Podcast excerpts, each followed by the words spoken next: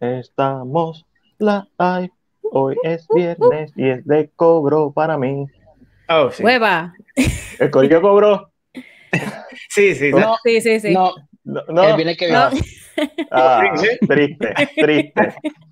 Mira, estamos aquí. Esto es la edición número 55 de CineP. Representa el resumen de la semana. Y estamos entre debates, dime y direte, y la apertura de los cines. Estamos aquí, además de Chris, que nos acompaña como siempre. Tenemos invitados especiales. Ya mismo llega Angelo. No se preocupen.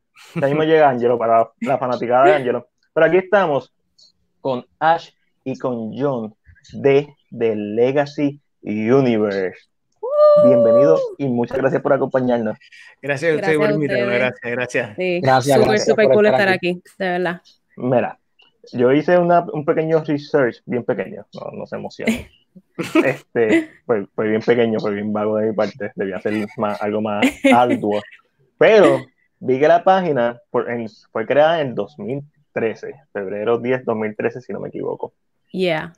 Eh, So, cuéntenme cómo, cómo, ha sido su camino, porque hacer páginas de cine y mantenerlas tanto tiempo No es fácil. No es fácil. Pues, Sí, y, y fue, bueno, John lo, John lo va a empezar a explicar, ¿verdad? Pero fue, fue como que una transición, porque era una página que lo, lo utilizamos para, era más de John y después pues hicimos la transición para unirnos y empezar el proyecto juntos, pero voy a dejar que, que John lo empiece por aquí. John, ¿cómo Espera. fue eso? eh, funny story. Ok, Este, en el 2013, pues, yo estaba en una etapa que pues, yo eh, quería uh, pursue lo que es el canto y Ajá. estaba tratando de enfocarme bastante también en lo que era el eh, teatro um, y todo lo que tenga que ver con ese tipo de industria, eh, haciendo el performance. Y para ese tiempo yo tenía ah, un grupo eh, eh, de cuatro muchachos que se llamaba Sons of Legacy. Oh, nice. Y, ese, y esa página era dedicada a nosotros, a eso mismo. Entonces teníamos los performances, este, teníamos o sea, nuestros photoshoots Ujú. y a los eventos que nos presentábamos. Entonces, pues, por cosas de la vida que pasaron, pues, pasaron desacuerdos y todo eso. Y pues, Ah, tuve que pues, empezar a separar y eliminar cosas, pero no la borré porque no quería perder esos followers Ujú. y quería como que eh, contribuirle y seguir eh, um, ayudando a la página a crecer. Y pues se convirtió en mía sola. Y ya Oh, en ese momento, pues yo continué a seguir entrenándome en el baile, en las academias y Ujú. todo eso en Puerto Rico. Y pues cuando decidimos que pues, yo conocí a Ashley, pues ya para ese momento um, estábamos juntos, tomamos la decisión de mudarnos para Nueva York para pues seguir Ujú. nuestro sueño eh, como Ujú. artista. Y todo pasó. eh, esto surgió literalmente cuando la pandemia cayó. ¡Pam! Yeah. Ahí, eh, Y fue porque John fue bien, John fue bien persistente, porque yo estaba con un, tú sabes, porque cuando pasó lo de la pandemia, pues era esta cosa que tú estabas como fuerte. yo no sé qué va a pasar, entonces John siempre pues fue, él tenía muchas ideas en la cabeza y él fue bien persistente y él me decía, hay que hacer videos, vamos a empezar a hacer Sí. videos, vamos a empezar, Sí. porque yo siempre, yo siempre acompañaba a John y yo estaba también metida como que en lo de la actuación y todo eso, yo hacía mucho este, eh, short films eh, con gente de Atlantic College en Puerto Rico, un, un- Ajá. un montón. Y pues después pasé esa etapa y pues yo me acuerdo que yo le manejaba mucho como que el social media a John, que era como que postear las cosas. Y entonces pues eh, él- por la persistencia de él fue que nació The Legacy Universe, honestamente. Ya. Nice. y ¿De dónde sale, de dónde sale el nombre? Ah, pues mi, oh my God. Eso fue- eso fue algo bien, Eso es otra, sí. Sacho. Eso fue otra historia. Pues, para el tiempo que yo estaba también creando la, eh, eh, la imagen, pues hubo un momento en que eh, eh, eh, The, The Legacy Universe, yo quería que fuese la casa productora de todo lo que yo fuese a hacer. Um, y el, el propósito de eso era porque, y efectivamente funcionó como quería, porque yo quería que todo lo que nosotros presentáramos fuera la imagen de, de todo el mundo, de Ok. los gustos de la gente, eh, Ujú. diversidad entre todo el contenido que pueden haber, porque hay contenido para gamers, hay contenido para fans de películas, Mm. hay contenido para el, o sea, el que le gusta vacilar, porque yo empecé hasta a traté de comenzar a hacer skits y contando mis propias experiencias en Facebook. El primero fue en mi experiencia de servicio al cliente, que, que quedó bien yo me muero mirándome a mí mismo. Y pues eh, eh, todo comenzó así. Entonces llegó un momento en que yo hice una canción que se llama uh, uh, Let 'em Shine y fue basada en un musical, en, un te- en una obra que se iba a hacer, Ujú. que era dedicado para el abuso de los niños. Y, Ok, y, ok.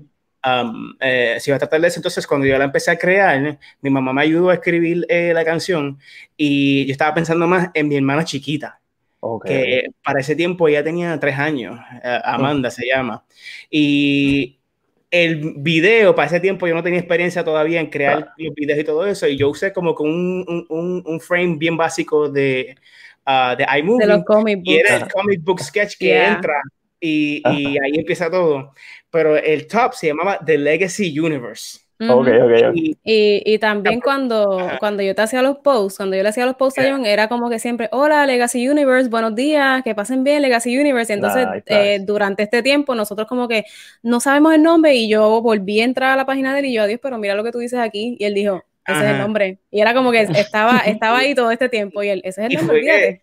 Y fue que cuando brincamos para acá, pues se- pasaron tantas cosas, porque mira, este Ujú. mundo acá en Estados Unidos es otra cosa. Esto Yeah. es un juggernaut, esto es un titán de ¿Cómo, otro. cómo están por allá? Eh, ver, a- las cosas ahora mismo están, Tan rara, están, chacho, tan rara, están Ok. tan rara. raras. Y nosotros estamos en Jersey y yo trabajo en New York.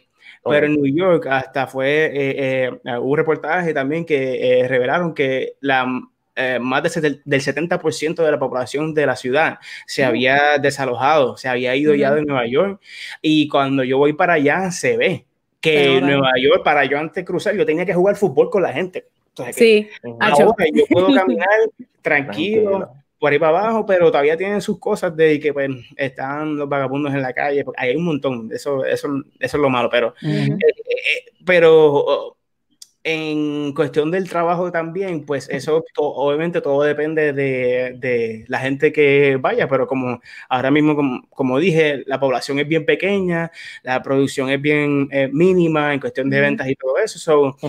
es, es impredecible, so, Ok. es Yeah. una cosa de que hay que o sea, mantener la calma, mantener la fe y seguir trabajando por acá, y por eso es que seguimos metiéndole mano a, a nuestra página y al Legacy Sí, Universe. y, y Reload, yo con- estoy acá, como- yo, yo estoy por acá apoyando, yo este pues eh, hago los videos con John, pero también yo los edito, yo hago las, las, las promos que ponemos en nuestras páginas, en las redes sociales, y yo soy la, la que hago los schedules, y le digo, cuando posteamos este video? Pues tiene que salir este día hasta ahora, que es como que mientras estamos eh, con esa, con ese, tú sabes, back and forth con las ideas y todo eso, es como que, ok, pero hay que, hay que crear una estructura y ver qué funciona, Claro. ver qué no funciona, y pues en los pasados cuatro meses hemos estado en ese en ese camino, ver qué Muy nos ha bien. funcionado o si, o si los gameplays son muy largos, vamos a cortarlos, hacer algo fun, diferente y, y ha sido, de verdad que ha sido una de las mejores experiencias de nuestras vidas porque Nice. eh, todos los días pues vemos que el público va creciendo y la gente está respondiendo súper chévere y después pues gracias a Dios tuvimos esta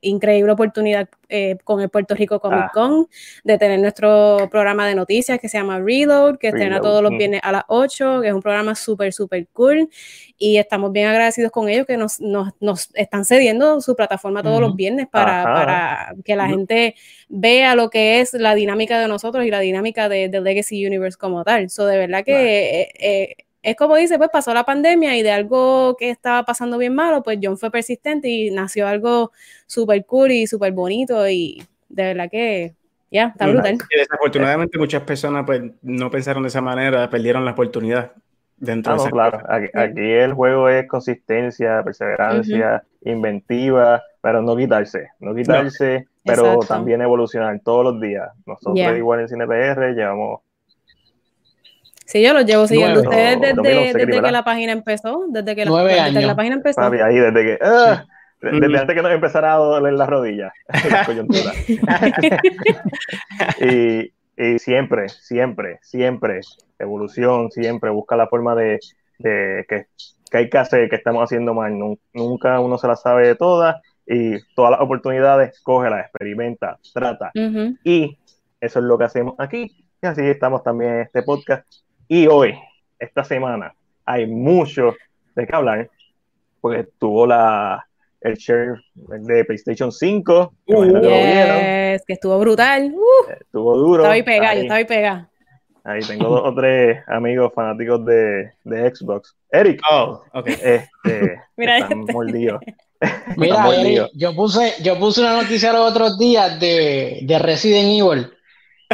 Sí, de Resident Evil puse la, eh, la- el juego de Resident Evil para PS5 y sale Eric y me escribe y para Xbox.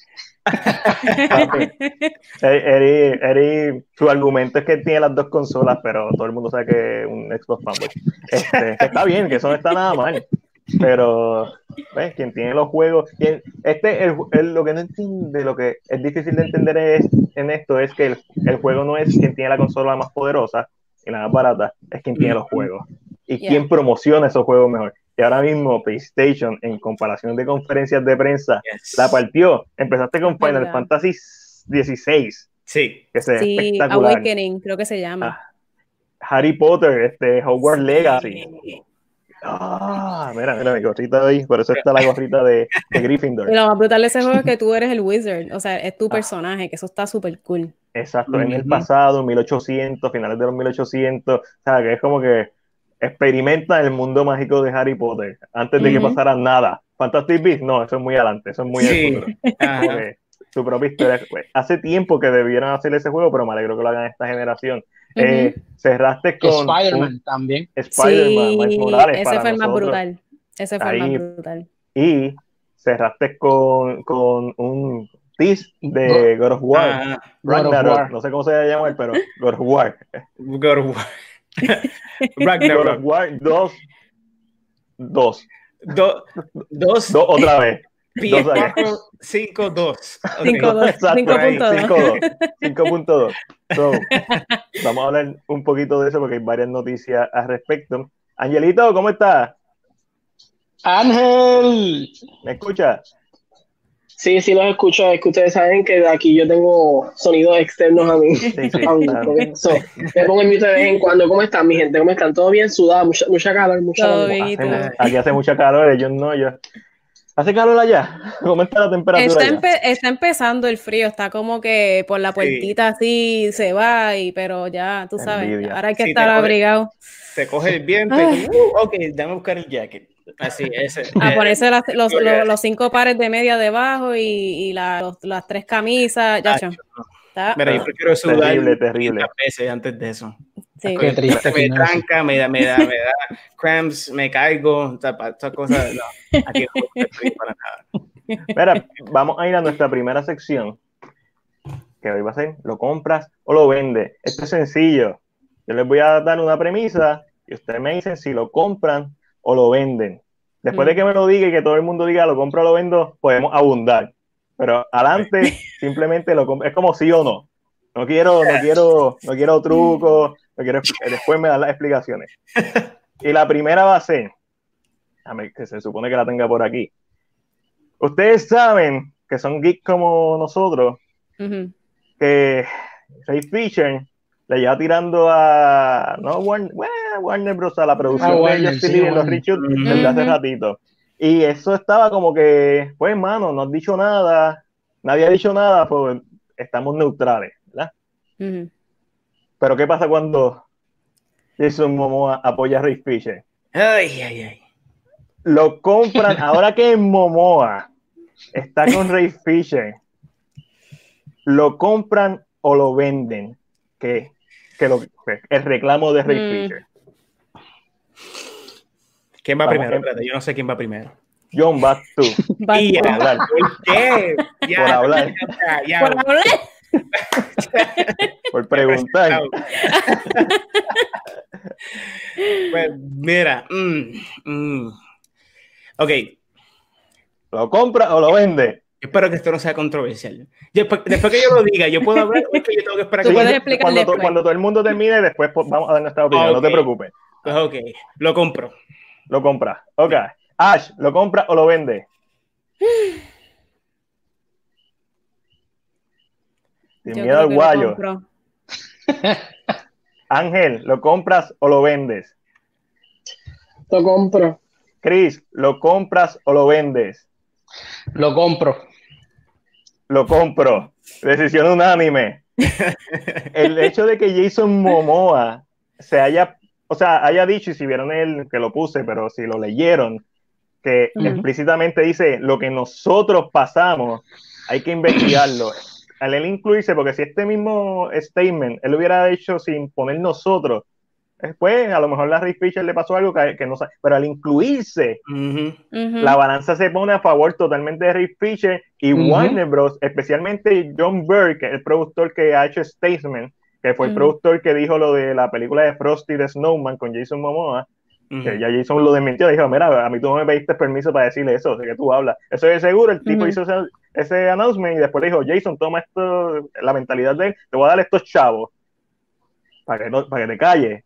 Y después suspendemos la película, whatever. Pero lo, lo tengo que comprar porque ahora ya no es, ahora son dos de la producción que lo están diciendo. Yeah. Ujú. So, sumen sus opiniones. Bueno, pues como yo me tiro al guayo primero, pues déjame yo hacerlo primero. Este, mira, esto es algo sumamente sensible y es eh, obviamente, aunque sea Jason Momoa el que esté abundando la situación, tampoco es que se le va a decir que es un mentiroso, porque ¿por qué se va a meter al fuego con esto si no es verdad? Pero lo que también yo estoy mirando son, hay, hay dos fases de esto, porque como yo lo estaba leyendo, eh, esto parece que, como él dice, si no me equivoco, el tweet dice en los reshoots. Eh, y parece que esto solamente fue después que ellos te llegaron a trabajar con Zack Snyder cuando llegó Josh Whedon. Ah, si Ujú. esto es verdad, pues no tiene que ver nada con el proceso y la producción que tuvo Zack Snyder antes de que, pues, desafortunadamente, eh, le ocurriera eh, lo que le pasó con su, con su hija. ¿A qué pasó? Correcto, John. Esto es 100% en los Ujú. reshoots. A Zack Ya. Snyder, cuando tú ves cómo esa gente habla de Zack Snyder, es, es amor. Sí, es- exacto, eso te iba a Sí, decir. Zack Snyder es un, o sea, eso es un monstruo, en, lo más, en, el sentido mejor que puedas encontrar. Um, Ujú. Pero, y lo que hubiese pasado con uh, ahora mismo, eh, eh, después de los reshoots, eh, en los reshoots, um, ya esos son otros 20 porque Josh Whedon también pudo haber traído, y si no me equivoco, sí, trajo par de su eh, equipo de producción para tratar de ah, completar ese proyecto o reiniciar escenas que ya estaban hechas y él decidió coger y, y darle su touch como que Ujú. borrar y ponerlo otra vez, como por ejemplo, pues nosotros, nosotros sí habíamos sabido que iba a haber un Black Suit Superman, pero de momento cuando Yes. sabemos que pasan los reshoots y ocurre la nueva versión, no Que no aparece. salió. Ujú. Y es como que, espérate, estoy confundido. Y pues, como se pintó, fue que pues la- la- el producto no fue el mejor, por eso es que Josh Whedon lo cambió. Y, y en eso, pues, eh, eh, eh, eh, ahora vamos a ver si es verdad, porque ya el Snyder Cut está por venir el año que viene en el HBO. Y son cuatro horas de, de la gente volviéndose loco con un eh, limited series de los Justice. League. Papi, Eh, este, Y eh, honestamente, yo lo que puedo entender es que, mira, hay a veces las casas productoras, ah, aunque son los que ultimately están encargados de una producción, Ujú. eh, es una casa productora tan, tan grande que a veces ni sabe lo que puede en realidad estar pasando dentro del producto Ujú. cuando Ujú. están allá abajo. Sí. So, que en parte, yo te puedo decir que maybe Warner Brothers, como tal, eh, puede que sea cierto o no, no tenga la culpa más que el- lo- los que estaban allá abajo. Si es de, eh, eh, del otro lado de la pecera, pues de verdad que no sé. Pero te lo digo porque yo trabajando en la compañía que yo trabajo de tienda de ropa, yo conozco ese tipo de servicio que acá arriba no saben lo que está pasando y acá abajo se salen con la suya y a veces están comprados que dicen, mira, le desmienten arriba. Eh, es, es un es, es una cosa tan y tan Sí, y, y espagueti. yo, yo quería decir más o menos la misma línea de lo que está diciendo John, que también no, eh, estas experiencias, o sea, esta no es la única, eh, No. la, la única cosa que pasa en como que los sets de películas o en las producciones. Hay un montón de historias, hay un montón de historias que están saliendo y que probablemente van a seguir saliendo en los Correcto. próximos meses y años. Pero también pues hay que ver que eh, no so- el público que se está enterando de estas cosas, pues no estaban ahí. O sea que es como que a veces se, se convierte en este juego de él dijo o ella dijo y pasó esto y no es verdad. Y es un tirijala que a veces pues uno se tiene que quedar como que más centralizado, escuchar las dos partes y ver qué sale a flote al final de la investigación o que sale a flote porque a lo mejor va a venir otra persona y lo va a negar. Mm. So, es- esto es algo que pues eh, pienso yo que es, es Va para a que seguir desarrollándose. Y escuchar y, y ver qué ver qué sucede. So. Aquí lo importante es que salga la verdad. Cris y Angelito, algo que tengan que añadir. Bueno, ya ustedes saben, ya este tema ya se ha hablado Ujú. bastante, pero es lo que yo siempre he dicho, eh, porque su experiencia ha sido mala, eh, ¿verdad? Es Algo que yo siempre he tomado, la experiencia personal de cada persona es una experiencia personal. Tal vez para gente del crew no sintió lo mismo, tal vez él lo sintió. Eh, lo que decía, yo siempre he tratado de decir a Matías que sí, realmente, pues, ¿verdad? Le puedo creer, pero esto le da mucho más peso. Tal, eso tal vez a los que estaban diciendo, mira, no, no ha pasado nada, que lo diga Jason Momoa, cambie un poquito la historia. Y en esa misma línea, eh, el Momoa habla sobre el, el anuncio de Frosty. Dice que anunciaron una película y que lo que hicieron con, con Ben Affleck, anunciarlo antes, como lo que está pasando en estos días, anunciar que eh, Henry Cavill ha firmado contrato. Ujú. Son noticias hechas para eso, para tal vez Para diluir un poquito la otra y distraer eso que no me sorprendería, pero nada, hay que ver, es como, no hay mucha Hay información tampoco, estamos como que ahí, ahí. Ya. Ok. Cris, ¿tienes algo que añadir? Yo me voy, pues obviamente no- todos nos fuimos por la misma línea. Ahora mismo eh, Ray Fisher estaba en esta batalla solo y por lo menos ya se le unió. No, so- no solamente un actor eh, de nombre, sino un actor de los protagonistas de Justice League. No se le sumó cualquier persona. que le has dejado. O sea, Exactamente. Que, que la Que pienso estrella ahora que- mismo y- de- de- del universo. De ser verdad, de ser verdad todo esto, me pone un poquito feliz porque yo, yo estaría bien triste que Ray Fisher está empezando en esto ahora de, de, de empezar a hacer películas y si tú te pones a ver la filmografía de él, él no tiene literalmente nada. Y que, que, que tu- su, su filmografía o, o su carrera temprana sea manchada por estas cosas que a lo mejor él no tuvo culpa, es bien triste. Esperemos que obviamente salga él airoso de este, de este suceso y pues, y siga para adelante. Yep. Ok, vamos para el próximo. Lo compran o lo venden y este es el último. Dune. ¿Vieron el, eh, ¿vieron el trailer, verdad? De Dune. Sí. Sí, Ok. Pero el, co- el lo compra o lo vende no tiene que ver nada con el trailer. Tiene que ver con la fecha de estreno. Oh, Dune está pautada para estrenar diciembre 18, 2020, mi cumpleaños. Oh. Dune se queda en esa fecha, lo compran o lo venden. Ay, bendito. yo lo vendo. Yo lo vendo también. Yo lo vendo también. Mira, yo- John, ¿lo vende o lo compra? Yeah. Ok. Yo lo, ah, lo vendo, lo vendo. Ah, sí, lo voy a comprar mordido, simplemente porque quiero que esté en mi cumpleaños. Y sé que no va a pasar, porque Wonder Woman la movieron para el, pa el 24 de Al 25. diciembre y Warner Bros. no va a competir con, no se va a poner a competir Doom contra Wonder Woman. Vamos a Exacto. mover, maldita sea, sana madre. Dune es mi película más, más, más anticipada del año. Desde, desde que hice el top 10 de mis películas más anticipadas del año, a principio de año. Es que con el director nada más. Papi. Mm, Y hablando del director, Hablando Esto- de Doom, hablando de hablando Dune, de papi, Doom, déjame cambiar esto. Vamos para Coming Soon, donde hablamos de las noticias relacionadas al mundo del cine y televisión más importantes. Chris, hablando dímelo. de Doom, hablando de Doom por quinta vez, el director Denis Villeneuve, Villeneuve va, a, va nuevamente a unir fuerzas con Jake Gyllenhaal. Ellos, obviamente, los vimos en Enemy Yes. y en Prisoners, si no me equivoco. Durísima. para una película que se llama The Son. Va a ser un thriller criminal también y va a tratar sobre este hijo cuya vida se sale de control luego de que su padre comete suicidio. Hay que ver. Yo la voy a Bueno, pero yo creo que yo creo que ese proyecto lleva ya tiempo porque este Jake Gyllenhaal tiene su compañía que es Nine Stories él yeah. tiene un montón de proyectos pa- para producir y que va a hacer este y yo creo que esta película lleva bastante tiempo. Lo que pasa es que parece que ahora que como salió Doom eh, apretaron los botones y dijeron, "Espérate." ¿Sabes? Esto hay que sacarlo, esto hay que hacerlo. Eh, Yeah. Ángel, ¿qué piensas de esto?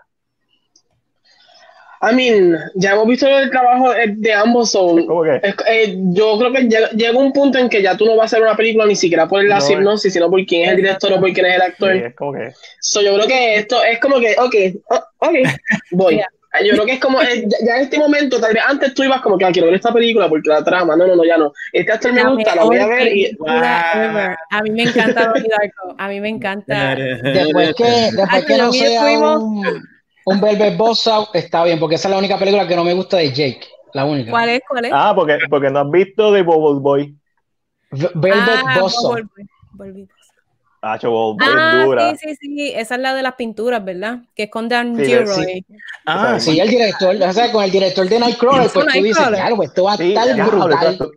Pero Sí, ¿tú sabes qué pasó con esa Nightcrawler. película? Yo, que el trailer eh, era la película. O sea, si tú te sentabas a ver el trailer, cuando yo fui a ver la película, yo no Ajá. estaba sorprendida con nada porque todo había salido en el trailer. Y me quedé como que, ok. Ok.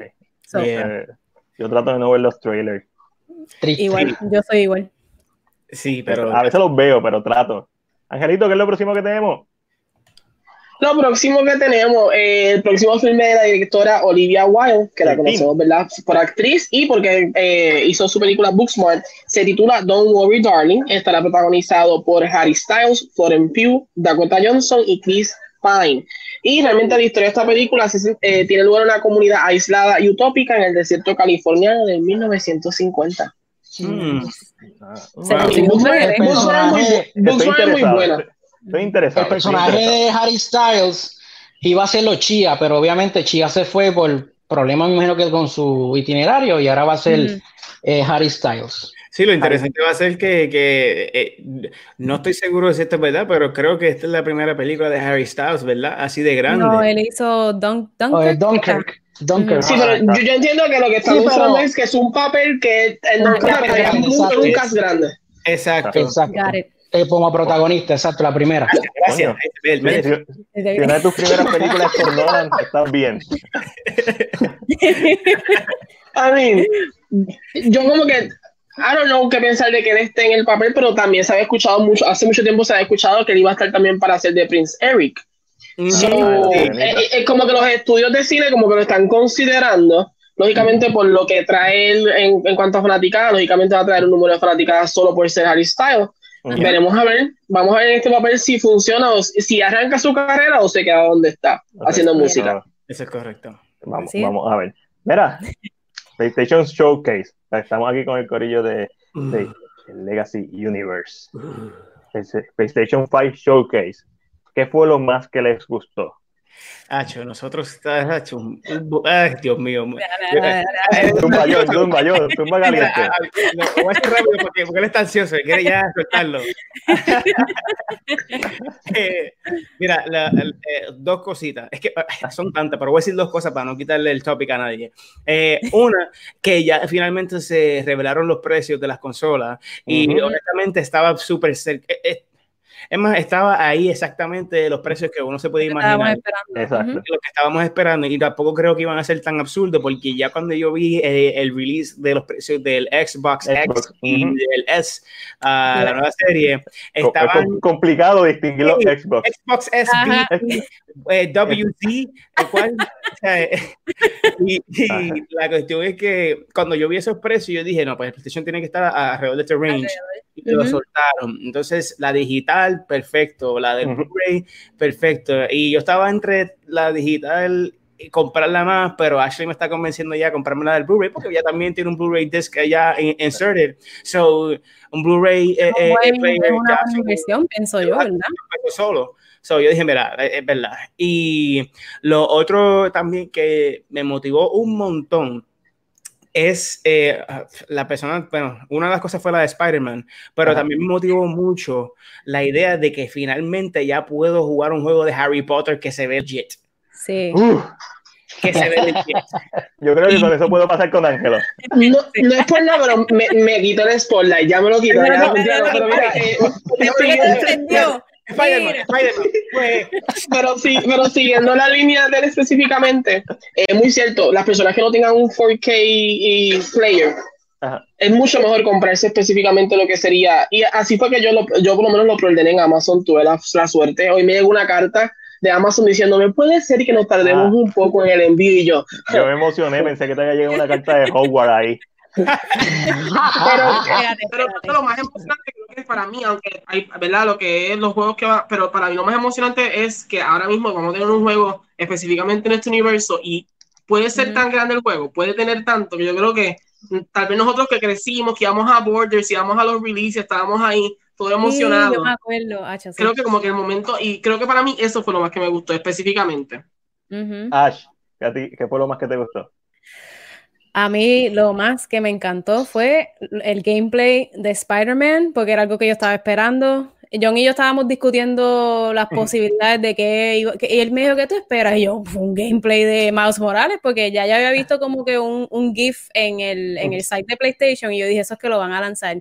Y tengo que decirte que estuvo brutal porque cuando yo empecé a ver todas esas banderas de Puerto Rico, yo Ay. sentí una cosa que yo estaba como que, oh my God. Entonces fue eso cuando enseñaron, hay un booth que tienen banderas de Puerto Rico y hasta hay un traje de jíbara, que Ah, nice. eso, eso yo lo encontré súper brutal. Y me encantó el gameplay, me encantó el hecho de que mejoraron un poco como que el, el- el- las peleas y este, que el uniforme de él tiene electricidad y que se puede, invisible, se pone invisible. En unas cuantas partes. Me encantó la música, o sea, me, me encantó todo, de verdad. Y a mí me encanta Spider-Man de toda la vida. Me gustaba mucho Peter Parker, pero le estaba diciendo a John que yo creo que Miles Morales le está, le está comiendo los Sí. dulces. Le está comiendo los dulces. tiene, Morales tiene una campaña de publicidad fuerte con Ajá. Spider-Verse, ahora con el Ajá. juego. Yo siempre lo he dicho, de aquí a, a, a par de años vamos a ver un Miles Morales live action en el cine y Yes. nadie va a decir nada porque ya va, va a estar, ya se criaron con ese personaje. Ya va a pegar. Este, Sí. Chris, de, de lo que viste del PlayStation Showcase, ¿qué fue lo más que te, que te gustó? Pues mira, antes de decirte lo más que te gustó, eh, yo te conté, pero ellos no lo saben. Yo me compré la semana pasada un PlayStation 4. La semana no sé, pasada. No sé para qué. La semana pasada. Pero él sabía. Yo, yo, Yo sabía. sí, yo, sa- yo sabía, pero yo dije, yo creo que el PlayStation 5 va a estar caro. Yo, yo mejor me compré el PlayStation. Yo tengo un Xbox One, Ujú. mano, y, y al otro, y esta semana que anuncian el PlayStation 5, el precio. Eso fue lo menos que te cuando yo gustó. vi el precio, cuando yo vi el precio, yo, ¿Cuánto pagaste carajo, por el PlayStation 4? yo, Ah, Chris. 400. ¡Y ya! Eh, ¡Diablo! ¡Diablo! Eso duele. Wow. diablo, 400, porque.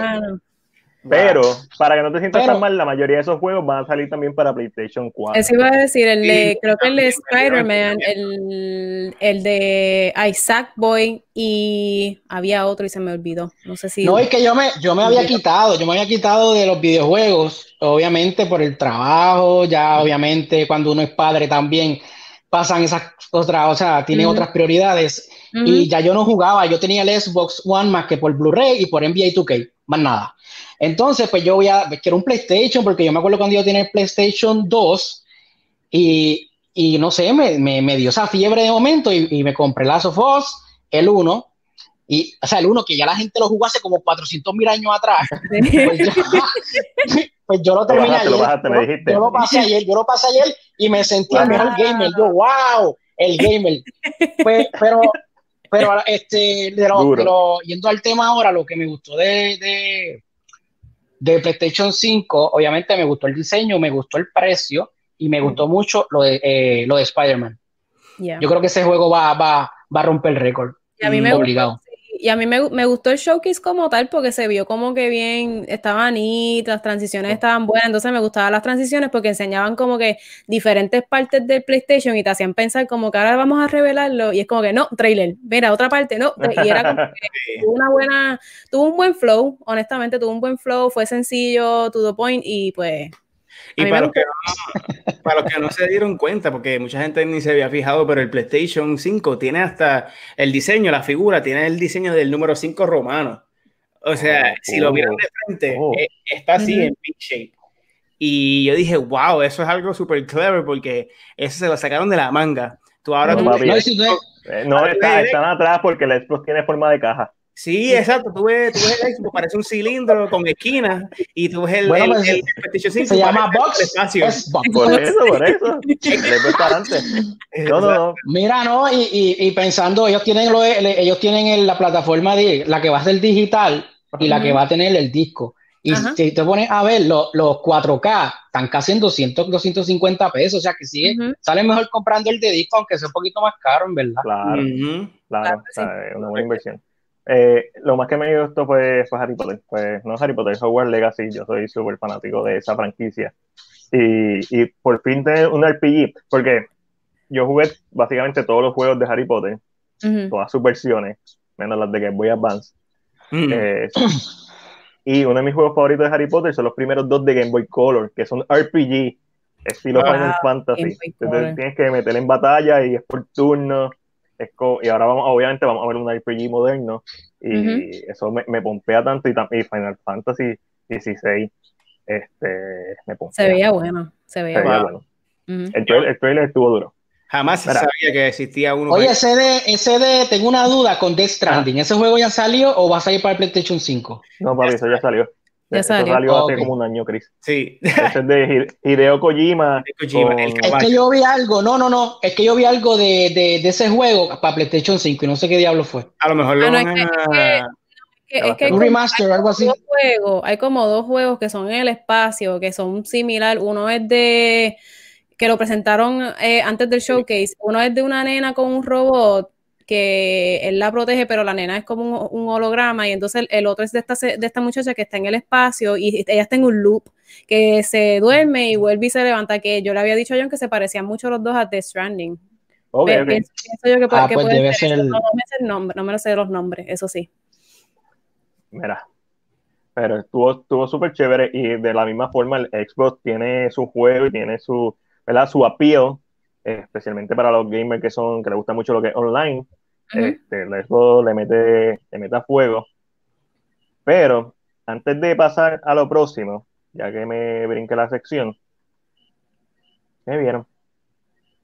¿Qué vieron esta semana? Ajá, ya yo sabía, yo, yo no te dije nada, yo obviamente vamos a dejarlo ahí. Yo me la, yo me la brinqué originalmente para ponerla después de, de lo comprar o lo, o lo venden y se me olvidó. Pues mira, yo voy a empezar adelante porque yo lo que vi fue una película, porque como les dije, soy un gamer, soy un gamer Ah, y ahora sí. me estoy jugando. Ya, ey, ey, cabrón, escuchen, ya mismo, ya mismo Chris abre cuatro. su canal de Twitch. De verdad. Pues mira, lo, que- lo que yo vi fue El Practicante, que lo único que voy a decir es que es la peor película de Mario Casas. De verdad. Sí, es la peor película. Yo, por lo menos, ya yo, algo yo me olía yo, diablo, las películas que hace España, pero eh, con casas productoras de España son buenas. Netflix ha hecho, las últimas dos que ha hecho con Mario Casas, que es Hogar y, y esta hora de practicante, han sido eh, malísimas. Y eso es una pena porque eh, España se caracteriza mucho por tener muchas películas con creatividad, de esas películas que tienen un, un- un final bien, bien twisted. y esta película era, eh, fue esa, ni la actuación de él salvó esta película. Una Wow. película mala, así que no la vean, van a perder el tiempo, aunque, aunque lo que dure una hora y media, pero en realidad vean mejor. The Devil All the Time, que es la próxima que voy a ver, y dicen Esa- que está bien buena. Eso, nosotros íbamos a mencionar esa porque la vimos el miércoles cuando salió. Pero, ¿Qué tal Ángel-. No, no, no, porque Ángel, Ángel tiene una lista infinita. Ah, Este, diatre. Ángel, Ok. Ángel, Lo, que pasa, mira, lo que pasa es que yo. Voy a voy a explicar porque rápido me tiran y si me quedo callado dicen que, que están abusando de aquí. lo, lo que pasa Hola. es que yo iba a ver, yo iba a ver esta película, pero como todo el mundo iba a hablar de la película, dije no la voy a ver porque como que no quiero repetir opiniones, eso, decidí verme algo completamente diferente, que es un documental, pero dale, vayan por ahí, hablen ustedes de. Ah, Ángel es el último. Ángel está castigado. mira, sa- saludos, saludos a Blanca Padilla. Blanca, saludos. a la Blanca, familia saludos. que está- que Saludos a están sintonizando. Saludos a todos. Eh, A José. Bueno, a José, Ah, ¿Qué tuviste? Bueno, yo vi, nosotros vimos la de The Devil All the Time que salió el miércoles y ¿Qué tal está? Ay, Dios mío. a nosotros nos encantó. Lo que pasa es que no es, siento que no es una película para todo el mundo, porque la película, y esto me lo dijo John, que lo encontré bien interesante, eh, que le recordaba mucho a Outlast 2. El mismo vibe, el juego. mismo. eh, y la sí, la película es bien creepy. eh, y un un momento, Ash, para un momento, que Chris nos va a decir todo sobre Atlas 2. No, gamer todavía. Todavía, todavía me falta, me falta. Hola, hola, perdona. Mira, mira, Chris, si tú juegas ese juego, Diablo. ese juego está, ese juego está fuerte. Hola, Bianca. La Bianca. Usted más Diel, más Diel, deja el, vacilón, ese es el único, el, que el de Lazo Fos es el único que ha jugado, no me preguntes por más ninguno. Está bien, tranquilo, mala mía. Eh, Ok, pues juego Atlas 2. Tremenda referencia. A- a- Y por los los trailers y perfor- los- vale la pena por los performances, especialmente eh, Tom Holland y Robert Pattinson. Y, y Tom Holland me sorprendió en esta película porque yo pienso que mucha gente a veces lo tiene pegado a la pared porque ay, él es Spider-Man, él no hace nada, él no- y de verdad que el, el- el muchacho le hizo un excelente, los performances está brutal, lo único es que dura dos horas con 18 minutos, Sí, es larguita, papi. es larguita. Y, y se siente larga el problema. Eh, es que, Dale, mira, en, esa parte, yo lo que, y, y yo creo que yo y Ashley estábamos de acuerdo ya en eso, y es que la película iba a estar buena si duraba una hora con 40. Porque tiene como 30, 40 minutos adicionales que nosotros sentimos que estaban de más en la película Tirando el chicle. Y estaban Mm. estirando el chicle y el mensaje iba a llegar sea como sea, porque la película cuando comienza está así, pum, pum, pum, pum, Sí. pum, y llega Va el clímax que, queda, el clímax para mí quedó brutal, que es una escena entre Robert Pattinson y Tom Ujú. Holland, que está brutal, y así mismo Sí. no cae, pero se cae como, cae un poquito y se queda flat. Se Lo que pasa es que, en- que- en- eh, nosotros sentimos que en esa escena en específico, ahí es que la película debió stop. Se acabó. Pero tienes como Sí. 30 o 40 minutos adicionales Sí, de otras cosas que y- pasan. Y en referencia a, a, a lo que es el, el vibe de la película, que es la referencia que Ashley mencionó, que es de Outlast 2, que Ujú. Chris, para, por si no lo sabe, el juego es un juego de horror, pero mezcla la, la religión y, y Ok. ves como que visiones de, de, un- de, un- de los demonios del pasado de este personaje de ay, un culto y ellos están en un alojados en un ellos van a reportar un murder un asesinato de una muchacha a una sección de Arizona pero es como que para el lado de la granja. Entonces eh, esta película eh, eh, es eh, basada en un área de Ohio para ese lado de la granja para los Papi, en Ohio no hay 1960 y nadie. Ajá, por lo, exacto.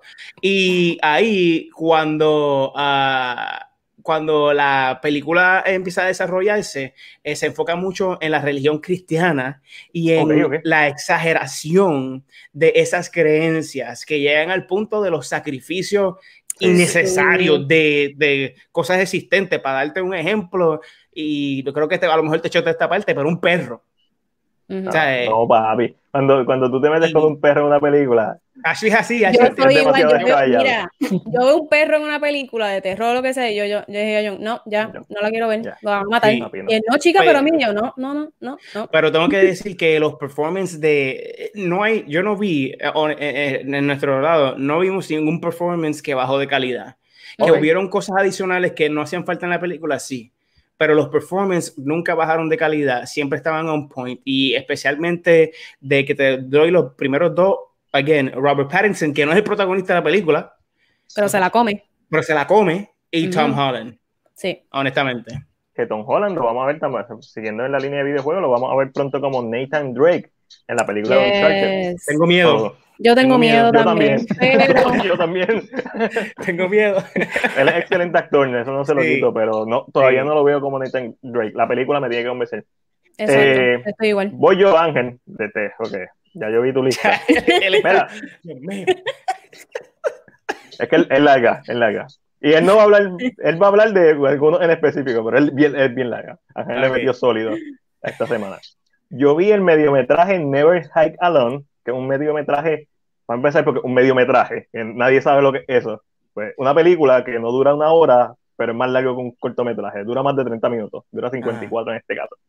Eh, Never Hike Alone, que está en YouTube, lo pueden ver gratuitamente, que es un fan film de Friday the 13 pero un fan Oh. film tan bien hecho que hay sorpresas en el mismo fan film, que básicamente lo hacen canon, casi.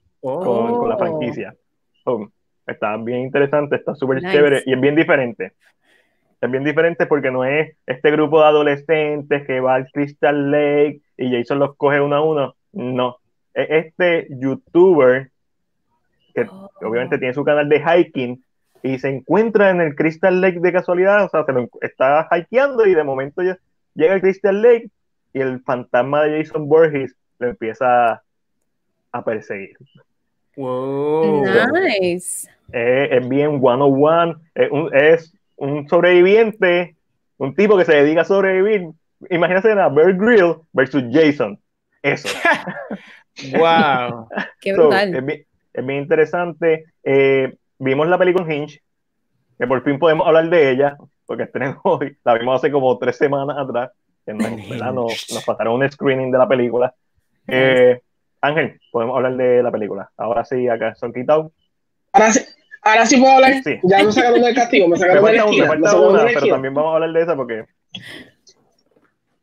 Porque, pero, pero, ¿qué cosa tuviste? bueno. Es lo mismo. Ah, bueno, ya, ya, ya hablé de eso. Ok, pues mira, On Hinge, eh, me está me. Lo único que puedo decir de, de a mí es, es nice, una película entretenida, pero On Hinge a mí me ha creado un miedo que yo no sabía que tenía. Ya yo, yo le tengo miedo a la gente ya guiando en la carretera. Vamos a, vamos a empezar por ahí.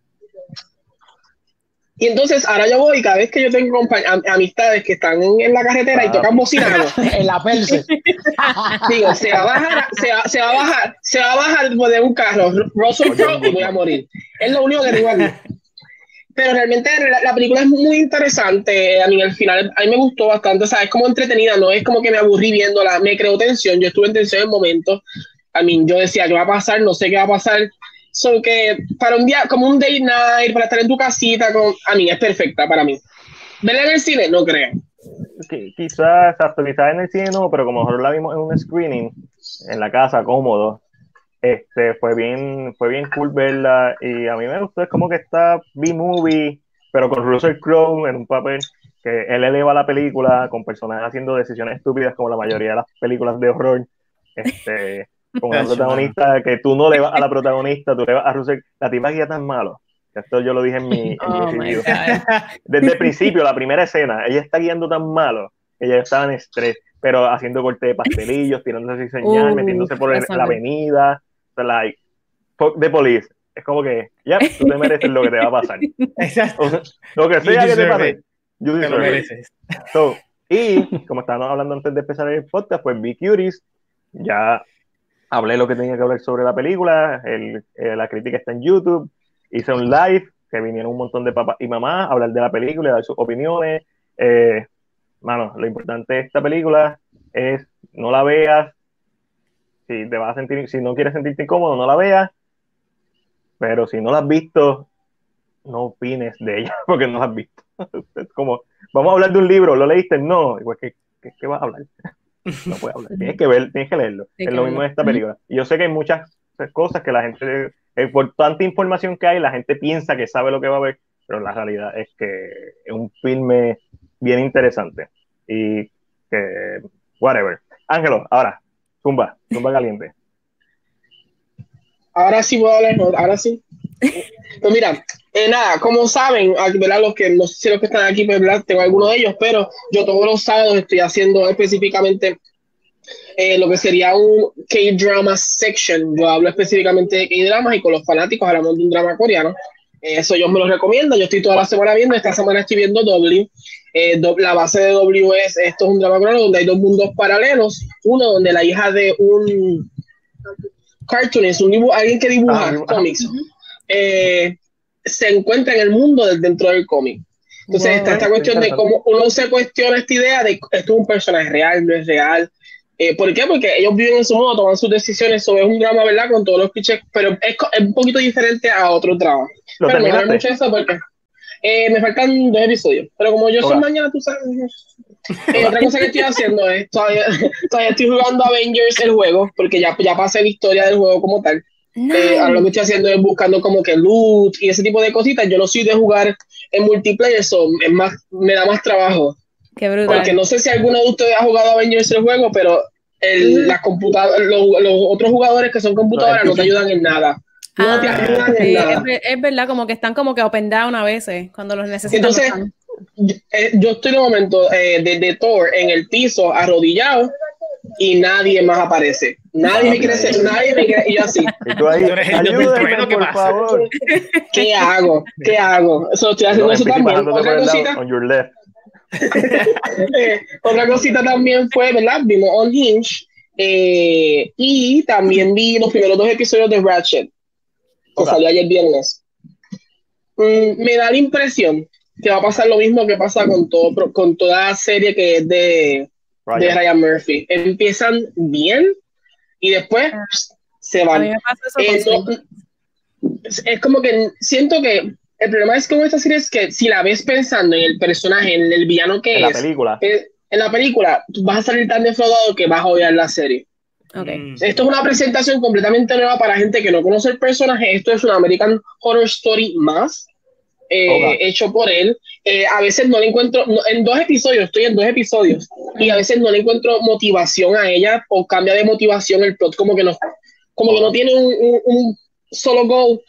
Estoy como, es como un mes, estoy A como perdido. Claro, no voy a negar que lo- es, lo- los vestuarios, el, el- ¿sabes? como estaba grabado todo, ¿Qué tal, está, espectacular. A mí, La Sara. A mí una cosa que tiene Sara en esta actuación es que ella todo el tiempo está como seria. Ok. O sea, es, es su, su personaje todo el tiempo está serio. Y realmente para mí, eso fue un plus. Yo la, la Ok. veía, hay unos cambios, hay momentos que las emociones a veces se controlan por las luces, que eso es en el el Oh, color sí, verde y el color rojo. Y hay una escena que ya está caminando, específicamente, ¿verdad? Y está en color todo, y mientras va caminando, todo el setting se pone verde alrededor de ella. Y, se- y tú dices, wow. Wow. Pero entonces, Ah, como que el plot no te entretiene. Son ocho episodios y yo entiendo que esto yo me lo puedo poner bastante rápido. Pero si la voy a ver es por Sara. Y por ver a Sharon Stone, que hace tiempo no la veo. Ah, wow. Wow, Y como que me hace, y como que me hace falta. Lo otro que vi, que esto es lo último, y aquí donde hay mucha, mucha tela, por decirlo así, eh, me lo recomendó Elaya, que es de Ajá. Elaya's Voice. Es un documental que está en Netflix, que estos días estuvo en el top 5 trending, se llama The Social Dilemma. Oh, lo quiero ver. estoy loco por ver eso. Miren, mi gente. Hmm. Ok, el Social Dilemma trata, eh, ellos buscaron a personas que son ex empleados de compañías como Twitter, Instagram, Google, Facebook, eh. Gmail, todas estas ¿Qué compañías para? ¿verdad? Y todos se sientan y te explican, y a mí, yo me asusté, si me lo está diciendo ellos y se ven asustados, imagínate yo que soy un pelagato la vida.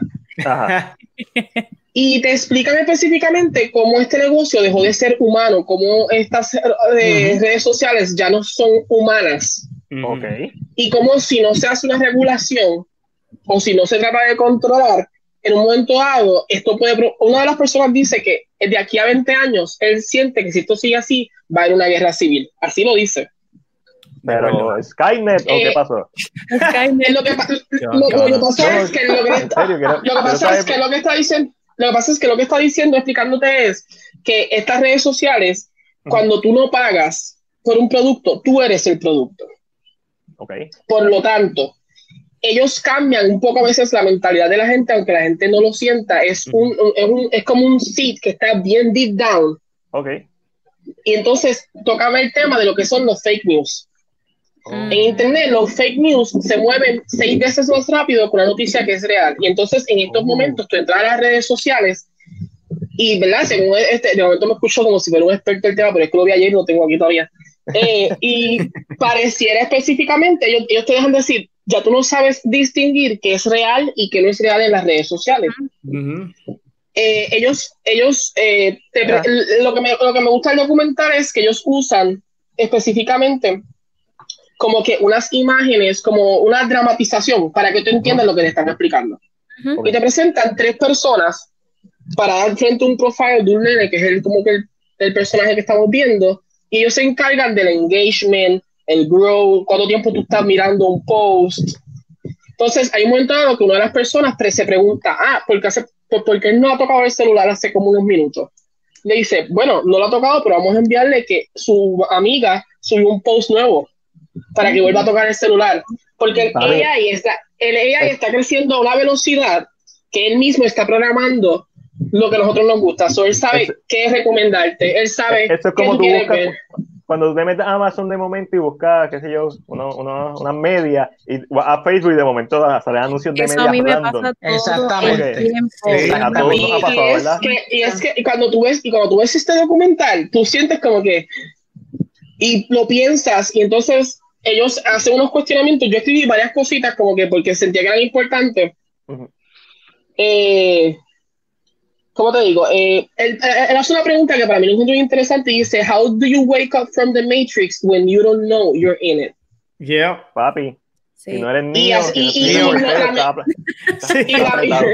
mejor y la mejor comparativa nosotros que somos un, un canal tal vez que es de cine es The Truman Show cada persona Sí. cada Exacto. persona Wow, tiene brutal. un Facebook completamente diferente yo y Matiel podemos ser lo, tenemos- podemos tener las mismas 100 amistades el newsfeed de Matiel nunca va a ser coño porque el mío está hecho para mí está catered for me y ellos sienten que ahora mismo Facebook está tomando control y a mí ellos hablan de unas cositas aquí que te mencionan legalidades y tú dices, wait, porque supuestamente en otros países como en Myanmar, en, en países de Asia, de África, Facebook ha sido el camino para que re- eh, personas como ISIS se metan a, a nuevos grupos, como. Facebook ha, ha provocado una línea de, y, y él habla de la guerra civil porque siente que gracias a las redes sociales es que la gente se está separando. Ya tú no eres amigo en las redes sociales de quien opina diferente de ti. Es verdad. Mm. Porque, Mm. o sea, y a mí en el documental está de que yo lo vi y yo no miro, ni- ahora mismo estoy en mi celular, pero como quiera, como que. Sí, te da cosa después que lo ves. Te tengo que. Ah, perdón, termina. Pensé que ibas a terminar. no, no, lo último que voy a decir, porque Matías habló de Ujú. es que eh, habla mucho de eso, de cómo los niños, aunque no lo creamos, están, son completamente influi eh, hay una influencia bien grande en ellos. Los suicidios en Estados Unidos en niñas de 10 a 15 años subieron a un 185% más. Después que se inventaron las redes sociales. Y son números que tú no buscas. Entonces, yo, yo lo encontré súper interesante porque Curies toca eso de cómo es el mundo, lo que las nenas ven, cómo se aceptan. Eh, hablan de lo que se conoce como el Snapchat dysmorphia. Es un síndrome que los cirujanos tienen porque la gente se quiere ver como Sí. su filtro. Ujú. Y yo creo que si tú no te sientas y tú no lo ves, tú ni lo crees. Tú dices, ay, normal, no me están viendo, no. Y como que lo sigues pensando y ahora yo estoy más al pendiente, veo las cosas que pasan, las notificaciones que me llegan, que a veces yo digo, ¿por qué me está llegando una notificación de alguien que yo ni sigo?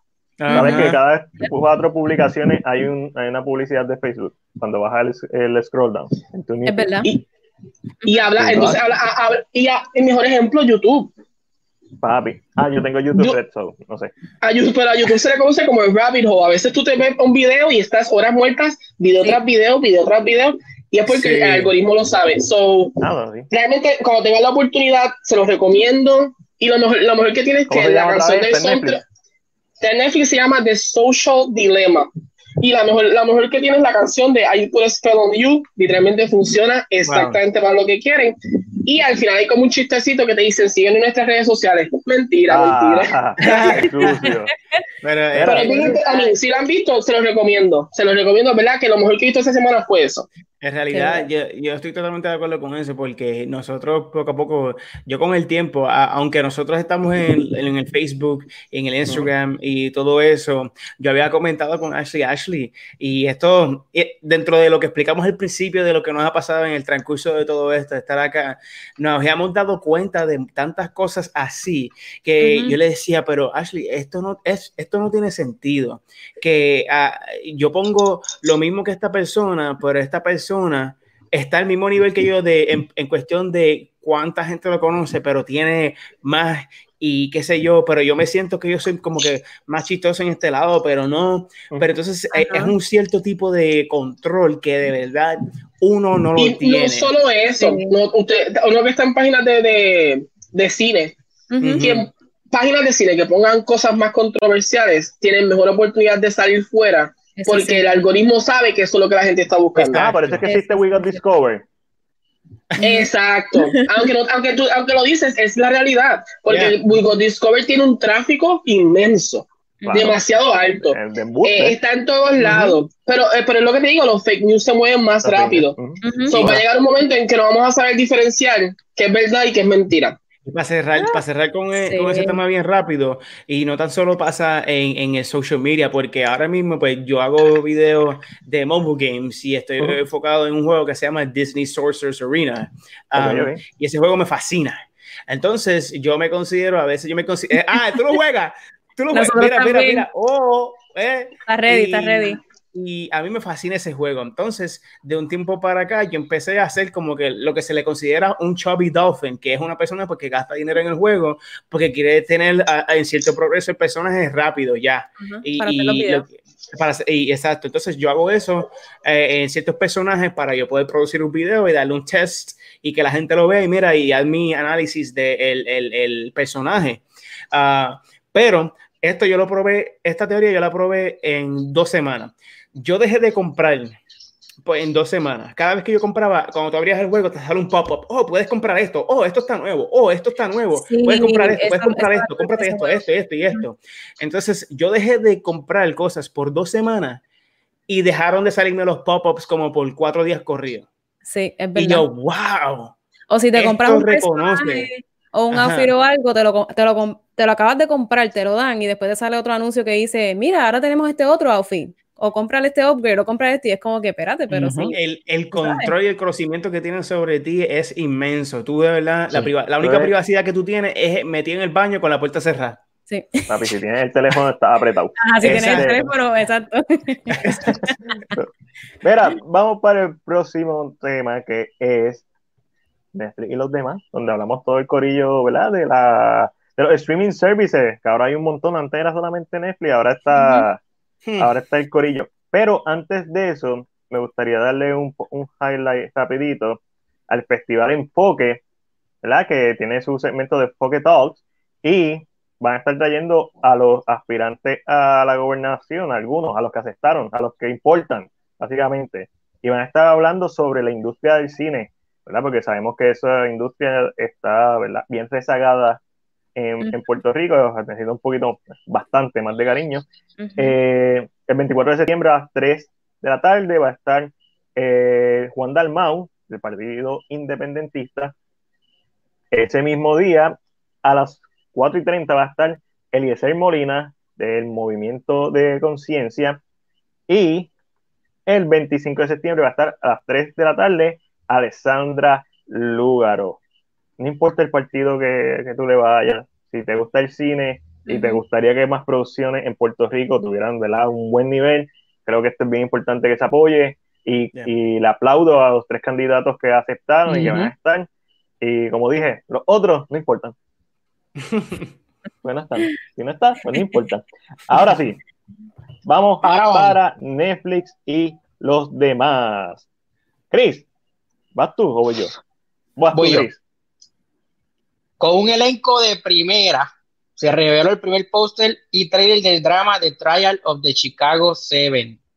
Está Esta bien. película cuenta con las actuaciones de Yaya Abdul Mateen, que es eh, Black Manta en Ya-. Aquaman. Yaya. Eh, Sacha Baron Cohen, que lo conocen como Borat. Eh, Joseph Gordon Levitt. Michael, Michael La Bestia Keaton. Eh, Eddie Redmayne eh, y tenemos a Mark Rylance también. Eh, esta película es un drama que tiene lugar, tiene lugar, mira yo, me imagino, que en el 1969, estaba leyendo la noticia que no era, perdonen, se celebró uno de los juicios más populares de la historia de los Estados Unidos, en el que Ajá. siete individuos fueron juzgados tras ser acusados de conspirar contra la seguridad nacional.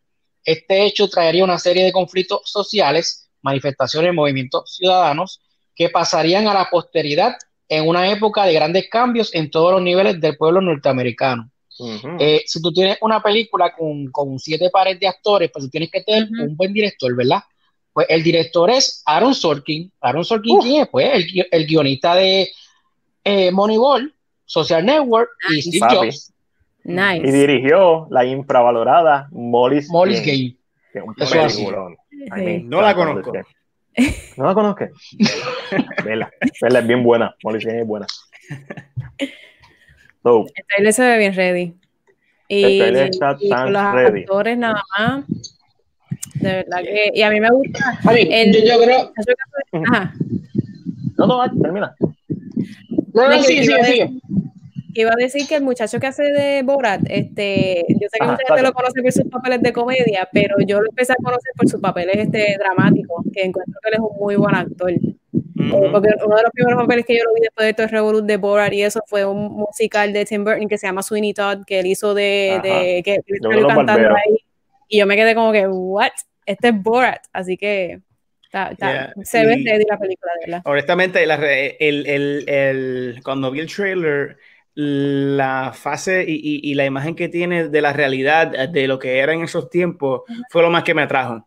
Que mm, honestamente los trailers son los que te venden o te desilusionan de una película. Ese, es, ese, es, ese es el selling point de una película, el trailer. Y si a alguien no le gusta, no lo va a ver. Si le gusta, ya va, tú sabes que va a gastar los chavos. Y con saber también que esta es la persona que dirigió eh, la película y escribió las películas de Moneyball, porque Moneyball honestamente es una de las películas favoritas mías eh, en todos tiempos, que yo soy eh, fanático del béisbol, yo era pelotero y yo lo sigo religiosamente y que tocó en, cierto, en ciertos aspectos lo que yo sabía y entendía que estaba pasando en la trampa porque esa película a mí me encantó demasiado, está brutal. Y el Social Network.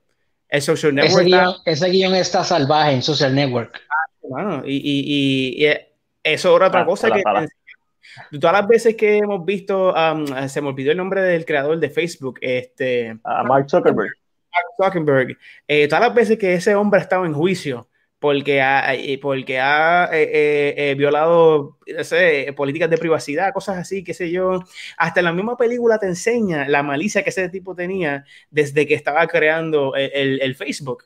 So, era algo completamente eh, eh, eh, brutal y me lo espero, espero, voy a ver esta película definitivamente tan pronto salga. Ah, sí. Yeah. Un saludito a Carmen Marrero. Bendición, mami. Ah, Mi mamá. bendición. Y a papi también, que ahorita dejo un comentario. Angelito, nosotros Pues- vimos el trailer juntos. Eh, Pues mira, es, es eh, un, es un trailer de ocho pares. Yo siento que el- a mí, a mí, es como dije ahorita, eh, por ser de Aaron, ya yo estoy ahí. Ya, ya. Eso es como que, y para mí, una de las partes que más me gusta del trailer es el final, que se lo dije a Matiel, que cuando él le dice, ah, no puedes contestar una pregunta tan fácil, le dice que yo nunca he estado en el stand por mis pensamientos. Mm. Caliente. Así que tú dices, ok, se nota que quien escribió esto, a mí, tú sabes lo que hay aquí. Así que, a mí, yo voy de cabecita, la voy a ver, so, veremos a ver. Ángel, hay algo que me tienes que decir. Es muy cierto, es muy cierto. estás Mira, celebrando. Yo estoy celebrando porque yo decía que no, que yo, a, a mí, yo soy bien fanático de Rick Riordan. Rick Riordan es el creador, eh, ¿verdad? El escritor de libros como Percy Jackson, The King Chronicles, The Heroes of Olympus, Los Trials de Apollo. Y yo siempre pensaba que Percy Jackson era un- una franquicia que tenía potencial, pero por culpa de los ejecutivos en Fox, Estoy no llegó a ser lo que era. Pues eh, recientemente, en esta semana pasada, eh, pasada, eh, Rick Riordan subió un video eh, sobre que en su blog estaba dando la noticia de que desde que estaba hablando con Disney sobre hacer un reboot de Percy Jackson, también estaba en conversaciones con Netflix para que adaptara uno de sus otros libros, eh, que son, que, que, ¿verdad? Son dentro del mismo universo de Percy, pero tocan lo que son los héroes, ¿verdad? Lo- la mitología egipcia. Estos libros se le Oh. conoce como The, Ca- The Kane Chronicles, son tres libros específicamente, ¿verdad? De lo que habla es, son estos dos hermanos, Carter y Sadie Kane, que su padre es, eh, es un experto en cosas de Egipto y trata en un museo de, de- de Londres el levantar Osiris. Ok. Cuando, él Todo trata, cuando, trata, cuando trata de llamar Osiris, se, se escapan los demás dioses, entre ellos se escapa Set, que lógicamente Ah. quiere el poder. Eh, y la idea de esto es que los nenes son descendientes de faraones de Egipto, por lo tanto son magos. Y todos son los que se encargan de defender el mundo eh, cuando, ¿verdad? Eh, cosas co- eh, que tengan que ver con esta mitología atacan específicamente. So, es un libro que es bien interesante. Yo siento que la mitología egipcia, aunque la griega, ¿verdad? Se habla mucho, como que a, a veces es como un hit or miss, Si, se, si se recuerdan de la película, que no voy a decir el nombre porque no pienso decir el nombre, invocar ese tipo de películas hace daño. Yo creo que yo sé de cuál tú estás hablando, pero. Mm, yo, yo sé. Es, es la única que estos últimos años salió hablando de los de Egipto. Ah, ya. Yo sabía, cuando él dijo eso, yo dije, tiene que ser Ghost of Egypt. Son de las últimas porque no salió. So, yo entiendo que es como jugar un poquito con este tema juvenil, eh, ¿verdad? La, la- una buena franquicia, a mí me gustó mucho. eh, yo leí los tres libros, so, hay que ver. Netflix una cosa que tienes que a veces es un or miss con los libros o las adaptaciones que hace. So, como que me asusta, pero él está en el proyecto, Rick Riordan está en el proyecto, que es lo importante, ¿verdad? Y mientras esté el escritor y que tal vez lo haga ahora, maybe puede funcionar. Así Ujú. que veremos a ver, los que sean fanáticos ahí, ahí está. Súper está. estoy Aquí con está Yo quiero ver a, a, a Anubis y a Horus. Esos son los dioses que yo quiero ver, que esos son los más que se conocen. A Horus y a Anubis. Y viendo, Ay. viendo de Mommy, Ah. que, una Ay, de la mommy, franquicia de mommy. Puede, a mí, te voy, te voy a decir, no vayas a pensar que los vas a ver como tú crees. Piensa que esto es como, es que tampoco cuando salió por sí tampoco fue así. Piensa que ellos tienen que modernizarse. Ujú. Ok, sí, ¿no? Seguro. Este, Piensa, como- papá, para que de momento estés esperando que lo veas súper poderoso y, y, tú- y sale ahí un nene súper Sí, no, chiquito y tú, pero ¿qué es esto? y yo tengo lo que me quiere decir porque ah, hoy en día yo como veo a este tipo de cosas es que sí se tienen que modernizar, pero yo a veces pienso que ellos, no sé si ustedes conocen de la serie Supernatural. Yes. Hacho, estoy llorando Llama a no Nilma, a llama a. Nilma. ¿Dónde está, dónde está Vilma? Desde que pasó aquello, mami no, no ha vuelto a visitar un live de nosotros. Ah, Está, mol- está molesta. Está molesta por culpa Ya, de ni, ni que le pichamos. Vilma es la fanática número uno de Supernatural en Puerto Ah, Rico, sí, que es la mamá de. Ángel, y nos tienen al día. Ya sabemos que en octubre fue el último episodio. Sí. Pero nos encanta, nos encanta. Pero lo que quería a, a referir con eso es que, pues, para la etapa de cuando volvieron a cuando salieron Los Ángeles por primera vez en, en la temporada 5, pues ellos estaban explicando que pues ellos tienen que usar eh, vessels de humanos para, para esconder su forma verdadera, que si la ven los humanos, pues es demasiada que se le quema el cerebro y se le eh, eh, eh, reprende los ojos y toda esa cuestión. So, hoy en día cualquier película que me venga con esa excusa se la voy a, se la voy a, aceptar, porque es que es verdad. Te lo acepta. Se la acepto, porque es que es demasiado. Tú ves las estatuas porque son estatuas y no se mueven, pero si tú ves eso moverse, tú arrancas a correr. arranca corriendo. Es como Cthulhu. Lo ves, te vuelves loco. Mira, eh, Netflix se hace de los derechos de Malcolm and Mary, que es una película de Sam Levinson, eh, famoso por Euphoria y Assassination Nation. Eh, esto la compró por 30 millones. Netflix tiene chavo, qué, qué- qué diablo.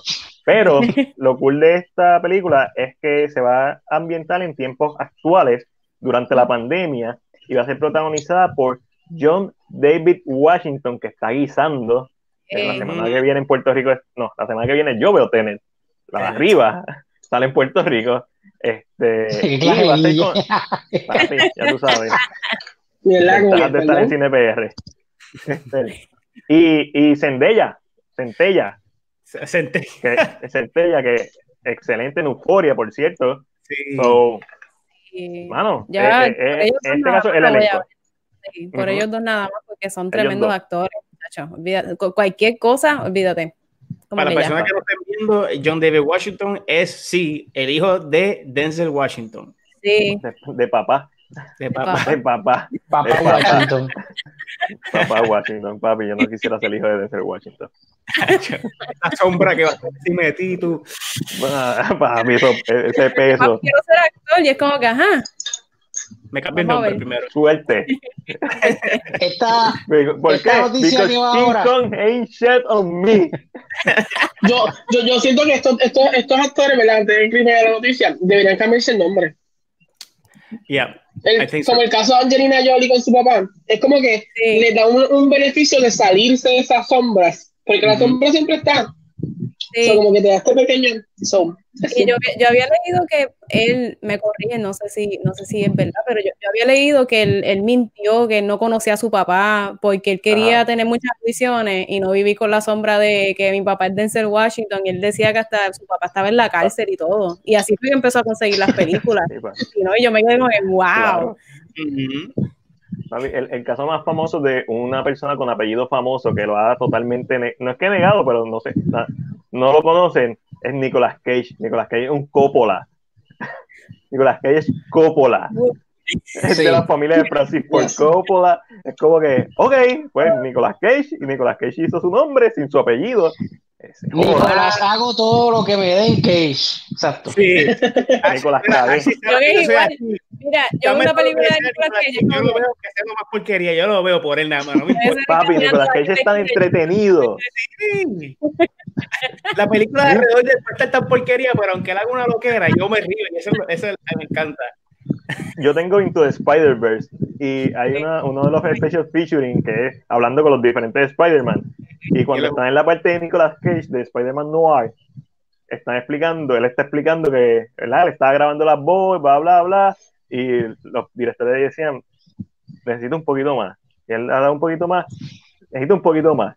Y él da un poquito más. Y él al final dijeron, ¿puedes ser Nicolas Cage? Ah, eso es lo que tú quieres, que yo sea Nicolas Cage. y ahí, papi, lo dio todo a cambio de nada. El todo el mundo es como que él tiene un, él tiene un estilo, que por eso es que la gente Sí. va a ver las películas. Y nunca Sí. me olvido de Face Off, honestamente. Uf. Dura. Esa es la mejor película de los dos, de John Travolta y Nicolas Sí. Cage, en mi opinión. Bueno. La mejor película de los dos. Los fanáticos de los musicales te pueden quizás pelear con Hairspray, pero, Ah. O Gris, o Gris, perdóname, Gris, Eh, eh, es la lógica, me fui, me fui muy moderno.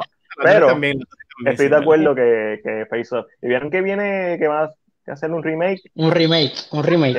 Lo hablamos la ¿Quién semana pasada. Este, Eh, Un remake de posiblemente Kevin. Kevin Hart y La Roca. sí. No, What? No, no, ¿Te no, no, no, No. vacilando, estoy vacilando. ¿Quiénes No, me- me olvidó. me. Yo hubiese visto. Ryan ¿no? Reynolds y Ah, Hugh Ryan Jackman. Reynolds y Hugh Jackman. Que es casi lo mismo. Sí. Ay, yeah. Ya, sure. Yo la, yo la, yo la, yo no sé, Sí, estaría brutal. sí. Estaría brutal. Sé que la sesión que- pasó, sé que la sesión pasó, pero la compro. La com sí, no, más- y es porque son ellos dos y por, por la dinámica que ellos tienen en las redes sociales, Exacto. la Sí. compro. Me La encanta. compro. Ok. Aquí, ¿Les gustaría ver a Hugh Jackman de malo o a Hugh Jackman como el protagonista? Fíjate, es que esa, esa pregunta está bien tricky porque es que los dos van, si es Face Off como la de los 90, los dos van a hacer ese switch. Ahora, Ajá. si, si lo original es lo que estás hablando de que quién va a ser el malo y quién va a ser Ajá. el, Exacto. Ryan Reynolds es el obvious choice, pero yo quisiera ver a Hugh Jackman porque Hugh Jackman tú lo ves súper extremadamente y yo creo que nunca como un villano, so que yo quisiera ver cómo ese hombre En- que en tan que- Ajá, Prisoners. Ah, perdóname, perdóname. Chapi, Chapi es la única Chappie, película que ha hecho de malo. Sí, Chapi. Pero, pero, eh, Chapi, malo, Exacto. mende- blen- Pero- Es que, es que Hugh Jackman, Hugh Jackman tiene el, el halo ese de buena gente, que aunque sea malo, tú lo ves bueno. Sí. Exacto, y es como que está difícil, mano, pero Y Ryan Reynolds hago- es como que Ryan Reynolds. Sí, que Ryan es como Reynolds que difícil defenderse de vez. Ryan Reynolds lleva haciendo Ryan Reynolds como las últimas 15 películas que ha hecho. Sí. Como que, ah, Ryan Deadpool Pikachu. De- mira, Green Deadpool, Green Lantern Deadpool. La última, peli- la última película que yo vi a Ryan Reynolds no siendo Ryan Reynolds, y posiblemente fue porque fue su primera película como Ryan Reynolds, fue Just Friends. Sí. Ya, ya entre esa película, mano. Cuando hizo de gordito al principio, que le hacían el bullying y yo, Papi, la escena final cuando está cantando en los créditos. ¿Qué es lo que está cantando? Es Backstreet Boys, probablemente. Era- creo que era, era, no era, yo sé que era algo de, ah, esta, esta era la mejor banda de los 80, de los 90. Ah, Kevin Ay. Hart y The Rock Biggest Twins. ¿Tú te imaginas? Sí, papi que dijo eso. triplets. Por ahí viene triplets que es Arnold, y esto es, es serio. Ah, ah, bueno, o, o lo llevan tratando de hacer, va a ser Arnold, Danny DeVito, que hicieron Twins, y el tercer triple se supone que sea Eddie Murphy. Oh my. Ya. Exacto, that's so fun. Oga, oga, oga, oga. Mira, esta noticia que Chris. viene ahora, esta noticia que viene ahora está fuera de está fuera de sección, pero la vamos a leer, la vamos a leer, porque yo, yo amo a Matiel y yo no lo regaño nunca. Ah, Eh, la secuela de la exitosa animación del 2013 de Cruz, que llevará por título de Cruz a New Age, ha cambiado la fecha para el ¿Verdad? 25 de noviembre del 2020. Esta película iba a estrenar en diciembre, o sea que lo que hicieron fue adelantarla. Adelantaron un mes, sí. por lo menos. Yo nunca Ojalá he visto. pero no- sea- pero no va para Netflix. primero. No va para Netflix ni nada de eso, que no, Es bien bueno, a buena. menos que la Ah, tienen por es- digital. Es bien, Es la buena. primera es bien buena. A mí me gustó mucho y es como que estas películas que está por debajo del radar, te las Sí, recomiendo. buena, Obviamente una película animada con todo lo que tú esperas de una película animada moderna. Y está en ¿verdad? Sí. Sí, sí, sí. Esta, No. eh, la, la película fue de, de Disney, animada de Disney. no, es No, DreamWorks. Es DreamWorks. DreamWorks. Ah, la de Shrek. Bien. Papi, Bien. Shrek, duro. Oye, sea, oye, bien. antes, antes de que Ángel vaya para lado próximo, mejores películas dobladas en español. Shrek. Coco. Dale, yo creo que. Coco, dura. Ah, you beat me to it. Coco, Shrek The. Simpsons, porque los Simpsons siempre han sido mejores en español. Ah, Es verdad, yo lo vi en, en Canal 11. Pues la película de los Ah, la Simpsons. película, la película, la película. Antes Toy Story, Shrek. Toy Story. ¿Toy Story tú crees que es mejor en, en- Toy Story no la he visto en español nunca, fíjate. Yo sí, yo lo he visto en español. alguna? Yo, pa- yo me quedo con Coco, para mí. No sé. Pero Shrek es como que todo es lo en unánimamente, español, me, me- me tiraría esa maroma para reírme un rato. Shrek es unánimamente la película que todo el mundo menciona. ¿Película en español? Shrek. Ah, Mejor que- y es que sale, ¿Cómo lo que? de, es que sale lo de porque estoy solito. Ajá. sí. No hay nadie. Exacto. Sí, porque creo que Antonio Bandera hizo la voz de español, ¿la? Ajá. También. Pero ese es el Sí, gato. el del gato El con botas, burro. Del Exacto. gato. Porque el, del gato sale en la burrito. Yo sí el te voy a regañar. Mexicano. Yo sí. um, ah, ¿Cuál era el nombre? Ah, tú sabes, la voz del mexicano de Ash, ¿cuál era? Del burrito. Es bien popular que vimos la película que él hizo que la nena, la hija se le ¿Ernesto murió por Ah, Eugenio. Eugenio Delves. Genio, ¿verdad? el genio. Ahí está. ¿Eh? Ese tipo es- está pasado también. Yo lo único que me recuerdo es la canción que canta la madrina en lado en español. Sí, La, la, la estoy escuchando y todo. Papi, ¿tú sabes lo que yo me recuerdo de Shrek 1? Yo quiero un héroe. ¿Tú ¿Sabes lo que yo me recuerdo? Ah, Hércules. Excelente en español. ¿Sabes lo que yo me recuerdo de, de, de, de- de Shrek? La Ah. parte de la galleta, de la galleta de jengibre, cuando lo están tratando de interrogar. Que dice, yo conozco a Pimpón. Pimpón. ¿Qué Pimpón? ¿Qué es Pimpón? ¡Un muñeco! ¡Un muñeco! ¡Sí, un muñeco! Muy guapo. Y de cartón. Ay, Dios mío, señor. Qué mí me Pero hablando de cositas así, a- hablando de galletas de jengibre, Ah, Netflix. oh, Ah. Hablando de galletas de jengibre, y eso conectándolo a la Navidad, Netflix anunció la secuela de The Christmas Chronicles que va a llegar a la plataforma el 25 de noviembre. Como se recuerda, al final de la primera película, eh, Santa Claus llega y se encuentra con su esposa, que, Mamá ¿verdad? Claus. Eh, eh, mamá, Mrs. Claus. ¿no? Eh, y, y, encont- y, ¿verdad? Lo, lo gracioso de esto es que una película de Kurt Russell con Goldie Hawn, que son matrimonios en la vida real. So, el teaser fue un teaser pequeñito, pero entendemos que ella es la que entonces va a estar en protagonismo, ah, porque, ¿verdad? La nena le dice, ¿por qué no se llama la aldea de Mrs. Claus? Si tú lo hiciste todo aquí. Mm, no sé qué va a pasar en la película. Uh, Ya, rayete. Yeah. ¿u- ¿Ustedes vieron la primera? No, Sí, es bien buena. Es me, bien me buena. acuerdo de las promociones en Netflix cada vez que entrábamos que salía Kurt Russell y yo le decía a John, este tipo está brutal, porque es como que Sí, siempre me acuerdo ¿De él fue la que Oh. vimos, que él hizo que, No, no. que, que se parece a Snake, el del juego de Metal Gear. Ah, Sí, Snake Plissken, sí, Snake Plissken. Snake está basado en Eh, él. exacto. Pero espérate, yo creo que sí la vimos. Este, eh, pero este es live action, ¿verdad? Esto es live action. Sí, que No, no, si, sí. si Ah, te, pues. si te recuerdas de la escena que él está en la cárcel y, está, y, y- y canta dentro de la cárcel, él la viste. Sí. Ok, ok, yo creo que la vimos. ¿verdad? Sí, sí, Esta película es una película, bien- una película bien navideña. Mira, yo- a Es que, es que todo- yo siento que para hacer, exacto, una película de Navidad que hay tantas, porque hay tantas películas de Navidad, siento que como que es muy buena, es- se siente diferente, so, y creo que verlo ellos dos juntos, la química es una química real, so, creo que eso también ayudaría mucho. la- Y, tan y fácil. a- y aparte de Alan, que es otro que hizo de Santa Claus, Kurt Russell también le pega demasiado el, el, el rol de Santa Claus. Y es como un Santa Claus Yes. rock and roll, en el sentido Sí. no es la ropa, es como que la actitud. Es como Moderno. moderno. Es como Sí. que Moderno. un, un Santa Claus para, para los niños modernos. Eso, Y él dice, la "Ay, madre". yo, yo he vivido cientos y miles de años, yo estoy viejo ya. Sí, sí, se sabe. Mira, Amazon Prime lanzó el primer trailer para la serie del grupo de Puerto Rico Menudo. La Me los va a llamar Súbete a mi moto. ¿Saben algo? ¿Saben algo de eso?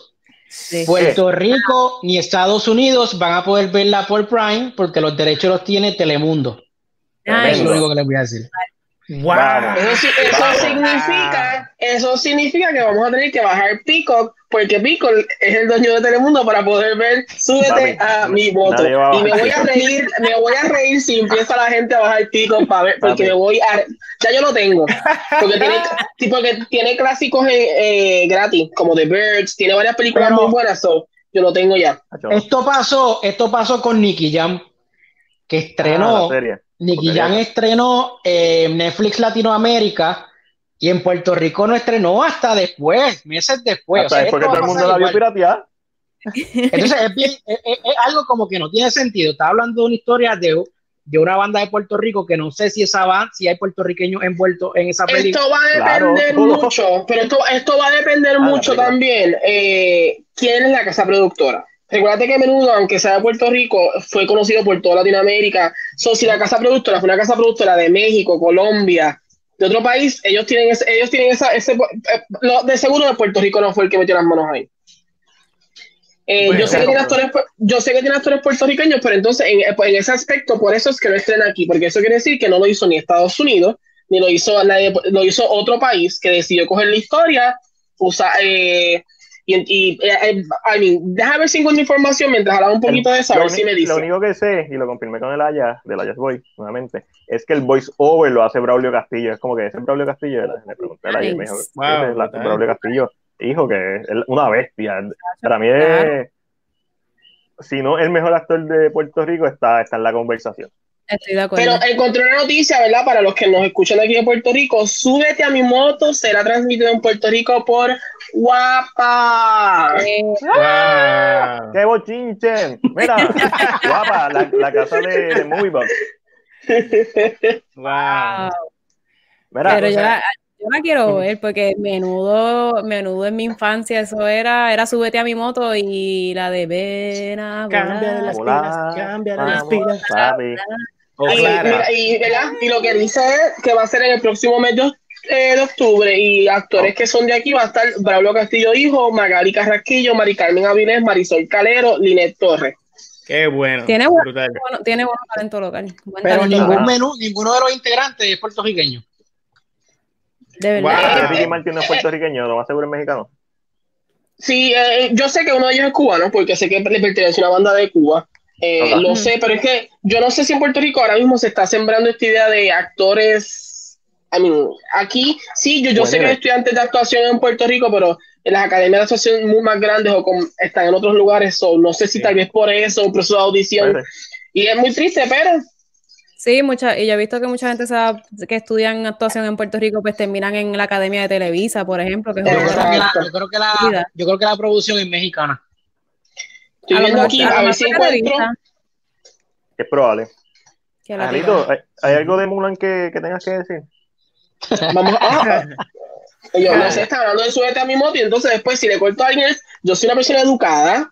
¡Ay! Yo. ¡Ay! Que, Pues mira, eh, sobre, sobre Mulan específicamente, el debut en China se vio manchado, ¿verdad? Por toda la controversia que está siguiendo el estreno. En China específicamente, durante el fin de semana, solamente se le sumaron 23 millones eh, en su fin de semana. Eh, y esto, ¿verdad? Se debe a uno, a, a- a la controversia que ha tenido eh, por el hecho de que tú sabes que China, eh, como país comunista, eh, porque es un país comunista, eh, No, no lo digas muy duro que Facebook nos tumba el, el like. ya sé, dale. Eh, le pide a toda producción que es grave en su país que al final, ¿verdad? Se le dé eh, gracias en los créditos porque está grabando en ese país. Uno de estos lugares donde ellos grabaron fue en Xi- Xinjiang, eh, ¿verdad? Eh, y ¿qué sucede? Siempre se ha rumorado mucho de ese lugar que tiene campamentos de concentración o campos de concentración, eh, ¿verdad? Con lo que son musulmanes y güeres. Esto, lógicamente, crea controversia. La palabra eh, campamentos de, con- de concentración crea mucha controversia. Y China, para evitar, eh, me envió una orden, eh, o lo que se conoce como un apagón informativo, para que dejen de hablar específicamente de la película.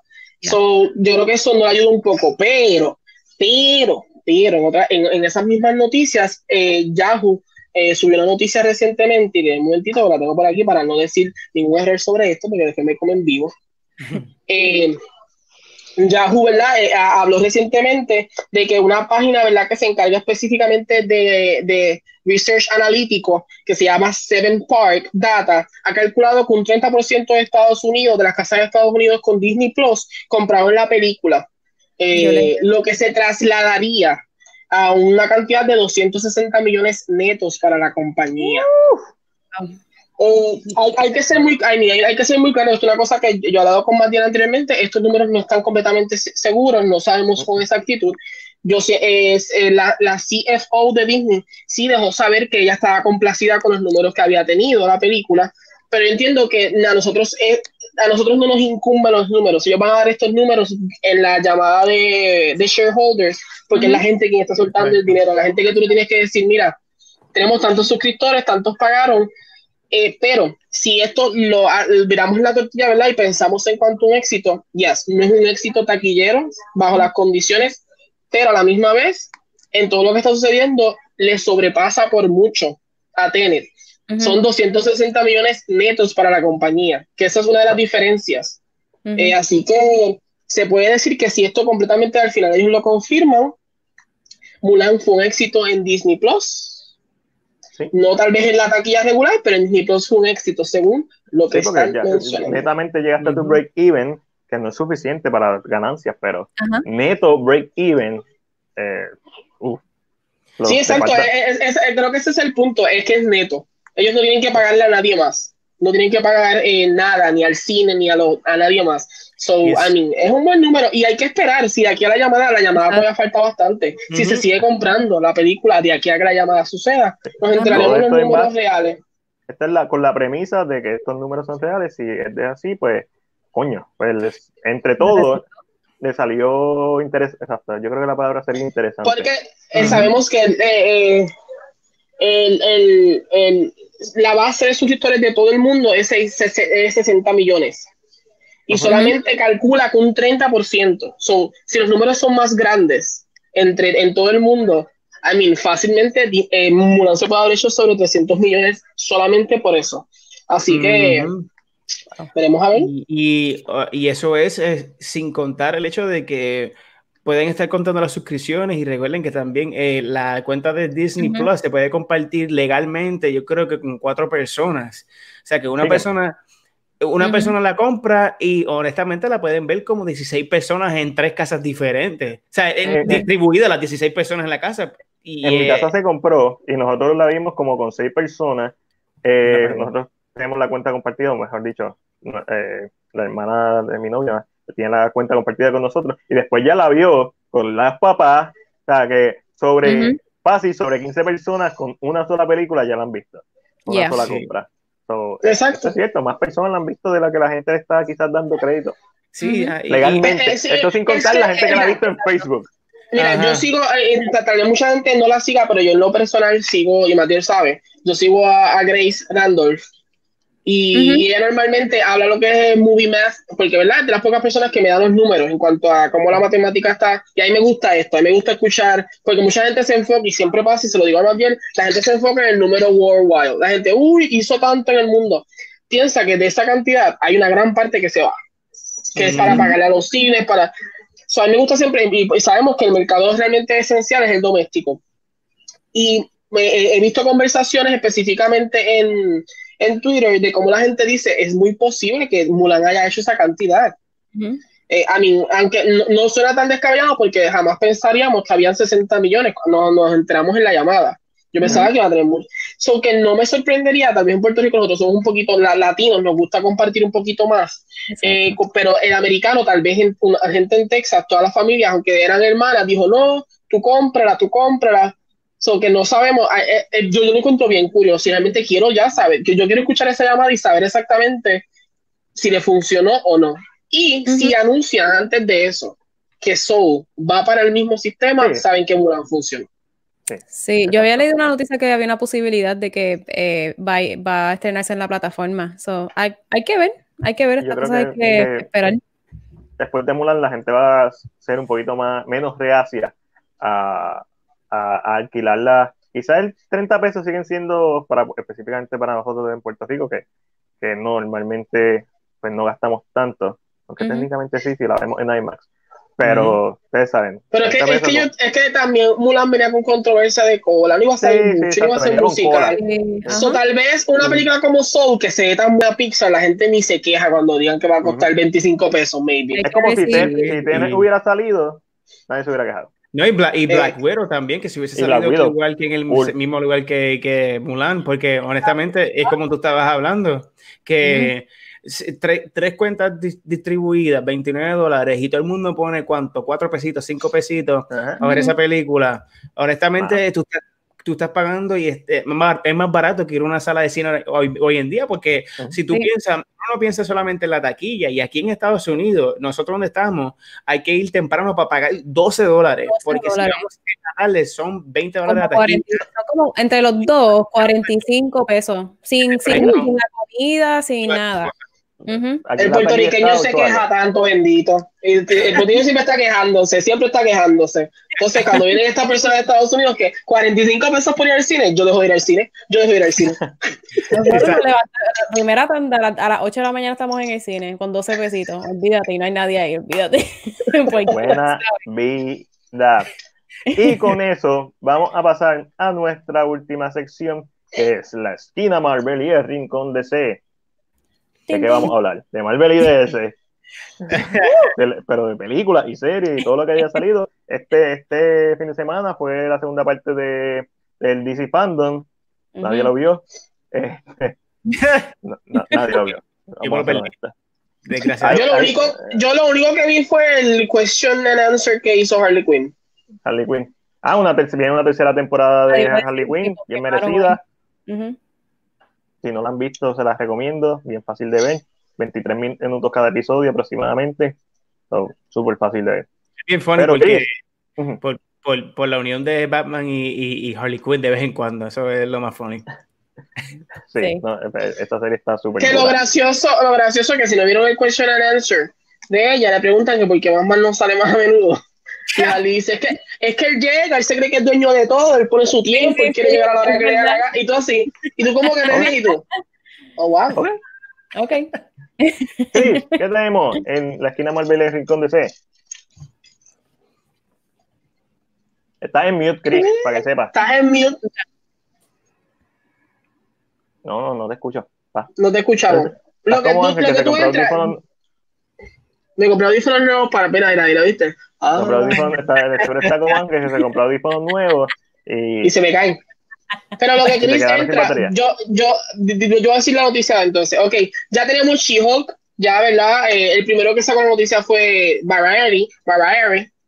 Eh, y nos anunció, ¿verdad?, que Tatiana Maslany es elegida para el, papel, para el papel principal de esta próxima serie en She-Hulk. Eh, lo que, ¿verdad?, tal vez no la conocemos, ella es parte del elenco de Orphan Black, muy buena actriz. Eso Sí. que me gusta, me gusta el choice de, de, de que, que tuvieron, aunque sí estuve en la duda porque se ha escuchado mucho rumor de que Alison Brie iba a ser la, También yo lo escuché. eh, la- y como que yo dije, esto está ya sentado, esto está en piedra, puesto en piedra. Y Mm. nos sorprendieron recientemente. Eh, y, ¿verdad? Y hablando ¿verdad? específicamente de esto, lo que Chris regresa, eh, también se anunció el equipo, eh, el, el equipo creativo que va a estar trabajando, eso fue, si no me equivoco hoy mismo, el equipo creativo que va a estar, eh, va a estar trabajando con Miss Marvel, específicamente. Eh. Así que veremos a ver, pro- prontamente estas noticias deben ir saliendo poquito a poco, ya Marvel está agarrando como que el piso nuevamente, ya Ujú. tienen una idea más clara, Eh, ya sabemos, ¿verdad? Que sí, WandaVision estrena este año porque Disney tiró su, su nuevo trailer y, y fue confirmada ahí. Así que nada, veremos a ver qué sucede, porque últimamente Disney está subiendo sus cositas, sus su clásicos no sé, Sí, Pero yo estoy bien está-. Sí. Yo estoy bien emocionada por lo de, por lo de, lo de She-Hulk porque a mí me encanta esta actriz. Eh, creo que es tremenda actriz y llevo tiempo como que viendo sus películas y todo y esperando que tenga una oportunidad eh, súper chévere. Y ella también hizo una película con Jake Gyllenhaal que se llama Stronger, que fue de Uh, eh, el- El tipo que pierde las piernas. Ella hizo, una ella hizo una excelente actuación en esa película y ella estuvo aquí en Nueva York también haciendo una obra con este Brian Cranston de Broadway que se llamaba Network. Y yo estaba esperando por una oportunidad y cuando vi que fue ella, yo estaba, yo se lo mandé a medio mundo, yo, oh my God, y había gente que decía, ok, cool, y yo como que está bien, deja que la vean. Como que, ok, cool, yo no sé quién es ella. Y ella, ay, bendito. Mira, mira, José, José vio cuatro paneles. No, no, no dudo que, fueron, que fueron buenos, pero habían como 200 y viste cuatro. Este, yo Yo creo que José fue el único que lo vio. papi, José ahí está con las primicias. Pues Chris, mira, ahora sí, eh, dime tu noticia. ahora sí, el rumor, rumor que eh, según, según informa el portal británico Mirror, eh, Joaquín Phoenix le ofrecieron 50 millones por dos entregas de Joker. Sí. Yo digo que sí. Lo compro. Lo compramos, lo Lo compramos. compro. Mira, y la cuestión, la cuestión con eso es que eh, eh, eh, una película como esa que, la, que sacó Joaquín Phoenix, que eh, habíamos comentado y Ashley en Reload ah, la última vez, que esta es el- la perfecta adapta- adaptación del Joker de comic books sin tener un comic book que adaptar de. Porque Ujú. el Joker es un personaje eh, eh, crudo y exacto como se presentó en la película y enseña, y esa película enseña la real oscuridad aparte de la de Heath Ledger, porque la de Heath Ledger también Sí. es una cosa que tú dices, es otro mundo. Pero Joaquín Phoenix ya puso el Joker en un pedestal ya cuando Heath Ledger lo tenía, y yo creo que Joaquín Phoenix lo llevó más arriba cuando el director ah, y él, el director ah, de, la de las películas también de Hangover, yo soy malo con los nombres, Top Phillips, no te preocupes. Phillips. Eh, ellos dos con la colaboración que tuvieron en esta película y el, el, eh, al, al extremo que llevó Joaquín Phoenix su cuerpo y su mentalidad para estar en ese papel y que haya salido bien de él, digo, entendemos nosotros. Y, y honestamente, esto era, pa- como decían, esto era para dejarlo en una película, pero si le ofrecieron el éxito que tuvo la película, honestamente, yo creo que mucha gente tiene miedo de que salga una segunda y siempre dicen, no, déjalo ahí. Pero si te pones a pensar, esto es un personaje que de verdad se merece tener un auge y como el que tuvo y, y- y- y más ah, honor después de, desafortunadamente, no quiero tirarlo al medio, pero un Joker ahí que no fue. No, no, no, no, no. Vamos, vamos a tener que matarnos, John. Ay, Dios mío. Ay, Ay, ya, siempre, siempre llegamos a esta sección y siempre hay una situación. Me voy, me voy. Vamos a tener que matarnos. Tú no puedes culpar a Jared Leto de una película que fue mediocre Ah, por su, ya, che. por su edición. Si, si tú le quitaste tres entender- cuartas partes de, la- de su actuación y solamente viste, estamos de acuerdo, nadie jamás en la vida va a decir los tatuajes me gustan. Eso, es- eso es legit, nadie, nadie del mundo. El único que le gustó eso fue a Jared Leto y a David Ayer. Yes. Sin contar esas dos personas, nadie, na- todo el mundo odia los tatuajes. Fuera de los tatuajes, los tres minutos que vemos a Jared Leto actuar en una película que se supone que él fuera el villano. Sí, no, no existe un corte, pero eh, lógicamente él hubiera sido el villano perfecto de la película. Mano, yo no lo puedo criticar porque realmente no lo vi en pantalla. Es como, qué sé yo, no sé, eh, es como si yo no, que no, no no lo vi. que no lo presentaron mucho para, tú sabes, para decir, ah, estuvo bueno o estuvo malo, porque es que lo Es que- cortaron bastante. se siente el corte, además de que cuando ves los trailers sabes que cortaron partes, pero si el guion es malo, es como que, mano, ¿qué, qué el actor va a hacer? Y el guion Eh, se siente mal, Es otra cosa, sí. Este, pero, pero por eso yo no estoy diciendo que Leto sea mejor que Joaquín, ni que, Le- ni que Ledger, jamás y nunca. Pero estoy diciendo que no tuvo la oportunidad que quizás Exacto. él grabó. Eso, ese, es mi, ese va a ser mi punto. Y ese fue la- El, ese Joker de ese Joker de, de Jared Leto solo estuvo siete minutos en, la película completa. Y eso no, eso no te da, eso no te da tiempo para nada, para tú como que crear. si, no, si no hubiese salido, la película iba a funcionar igual. Eso era como que. Bien duro. entonces ¿A qué lo pones? Es que lo, le- lo usaron a él de va a estar el Joker, vayan a verla. Entonces, cuando uno va a ver lo que es Suicide Squad como tal, pues sale decepcionado. Porque no, o sea, no- no sale casi en la película, ¿me entiendes? No, entonces coge, coge a un actor bueno, porque ese tipo es un buen actor. O sea, Salió coge salió de ganar el Oscar antes de hacer esa película. por Exactamente. O sea, bueno, así son las cosas, no sé. Así son las cosas. Pero, pero sí, Joker, rumor, 50 millones, dos películas de Joker. Mano, que la hagan. ¿Cuántas secuelas mierda hemos visto de otras películas y la primera sigue siendo un clásico? Se Sí, joda. Exacto. ¿Cuántas trilogías buenas hemos visto? Poquitas. Pero ¿cuántas secuelas? Mira, Robocop, clásico. Robocop 2, ¿Quién la ha visto? Robocop 3 ni siquiera son los, mi- el mismo actor. Y por ahí podemos seguir por ahí para abajo con películas que El tienen mismo. secuelas malas. Y las de Friday the 13th también dicen lo mismo. Ah, sí. Terminator, exacto, exacto. Ese Terminator. también. Es como que, Cosplay, Chucky. Este, Sí. ¿Qué más? Hay por ahí. No, yo tengo. Ay, Resident ¿cuál es? Evil. La Eh, ahorita. eh, las de Freddy, Freddy Cougar. Este, A Nightmare Nightmare. on Elm Street. O sea, y, y, y las originales siguen siendo clásicos. O sea, la primera sigue siendo.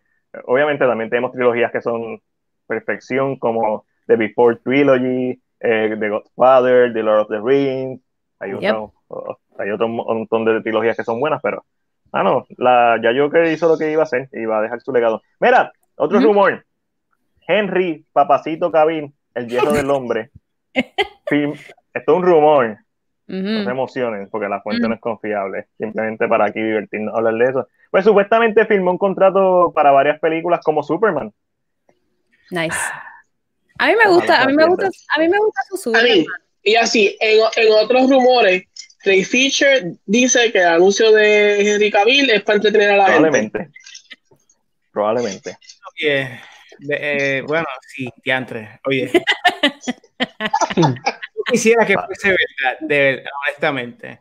Él ha sido de los mejores Superman y por en mi opinión, yo siento que él pel- y los que y los que son yo no los de Christopher Reeves, Nolan. ¿verdad? Ah, Eh, ok, que- no, no. Christopher Reeves son los super- eh, el Superman favorito de ellos, pero a mí me gustan más las cosas grounded y lo más cercano a la realidad. Por eso es que Henry Cavill y Man of Steel para mí ha sido el mejor Superman que, que eh, mi, mi Superman fa- favorito, porque le dieron un, un- un- el toque eh, eh, más ah, ah, ah. Exacto, eh, eh, enfoque en la realidad de cómo él creció, lo que él tuvo que aguantar, porque yo me río con Ashley tanto hablando de The Voice y comparándolo con Homeland, que tú Yeah. ves la, la- la frustración que, eh, que, ah, um, que Superman tiene que pasar cuando está creciendo, como Clark Kent aguantando su fuerza, porque lo mismo que hace Homelander, que le hace así, págate y le tumba la cabeza a uno, eso Ajá. es lo que él hacer. Pero él escoge y, eh, eh, no hacerlo. Y yo le dije a Ash, Ash, eh, The Voice es superhéroes eh, eh, usando la, la queja de siempre que eh, being a hero eh, doesn't, eh, eh, doesn't pay. Y ellos usan la compañía de, eh, de eh, Vogue para, para, Bat, para ser héroes y que les paguen porque no lo van a hacerle gratis. ¿Para qué? Esa es la realidad. es, como, es- es como dice el meme. Superman es como Estados Unidos se ve.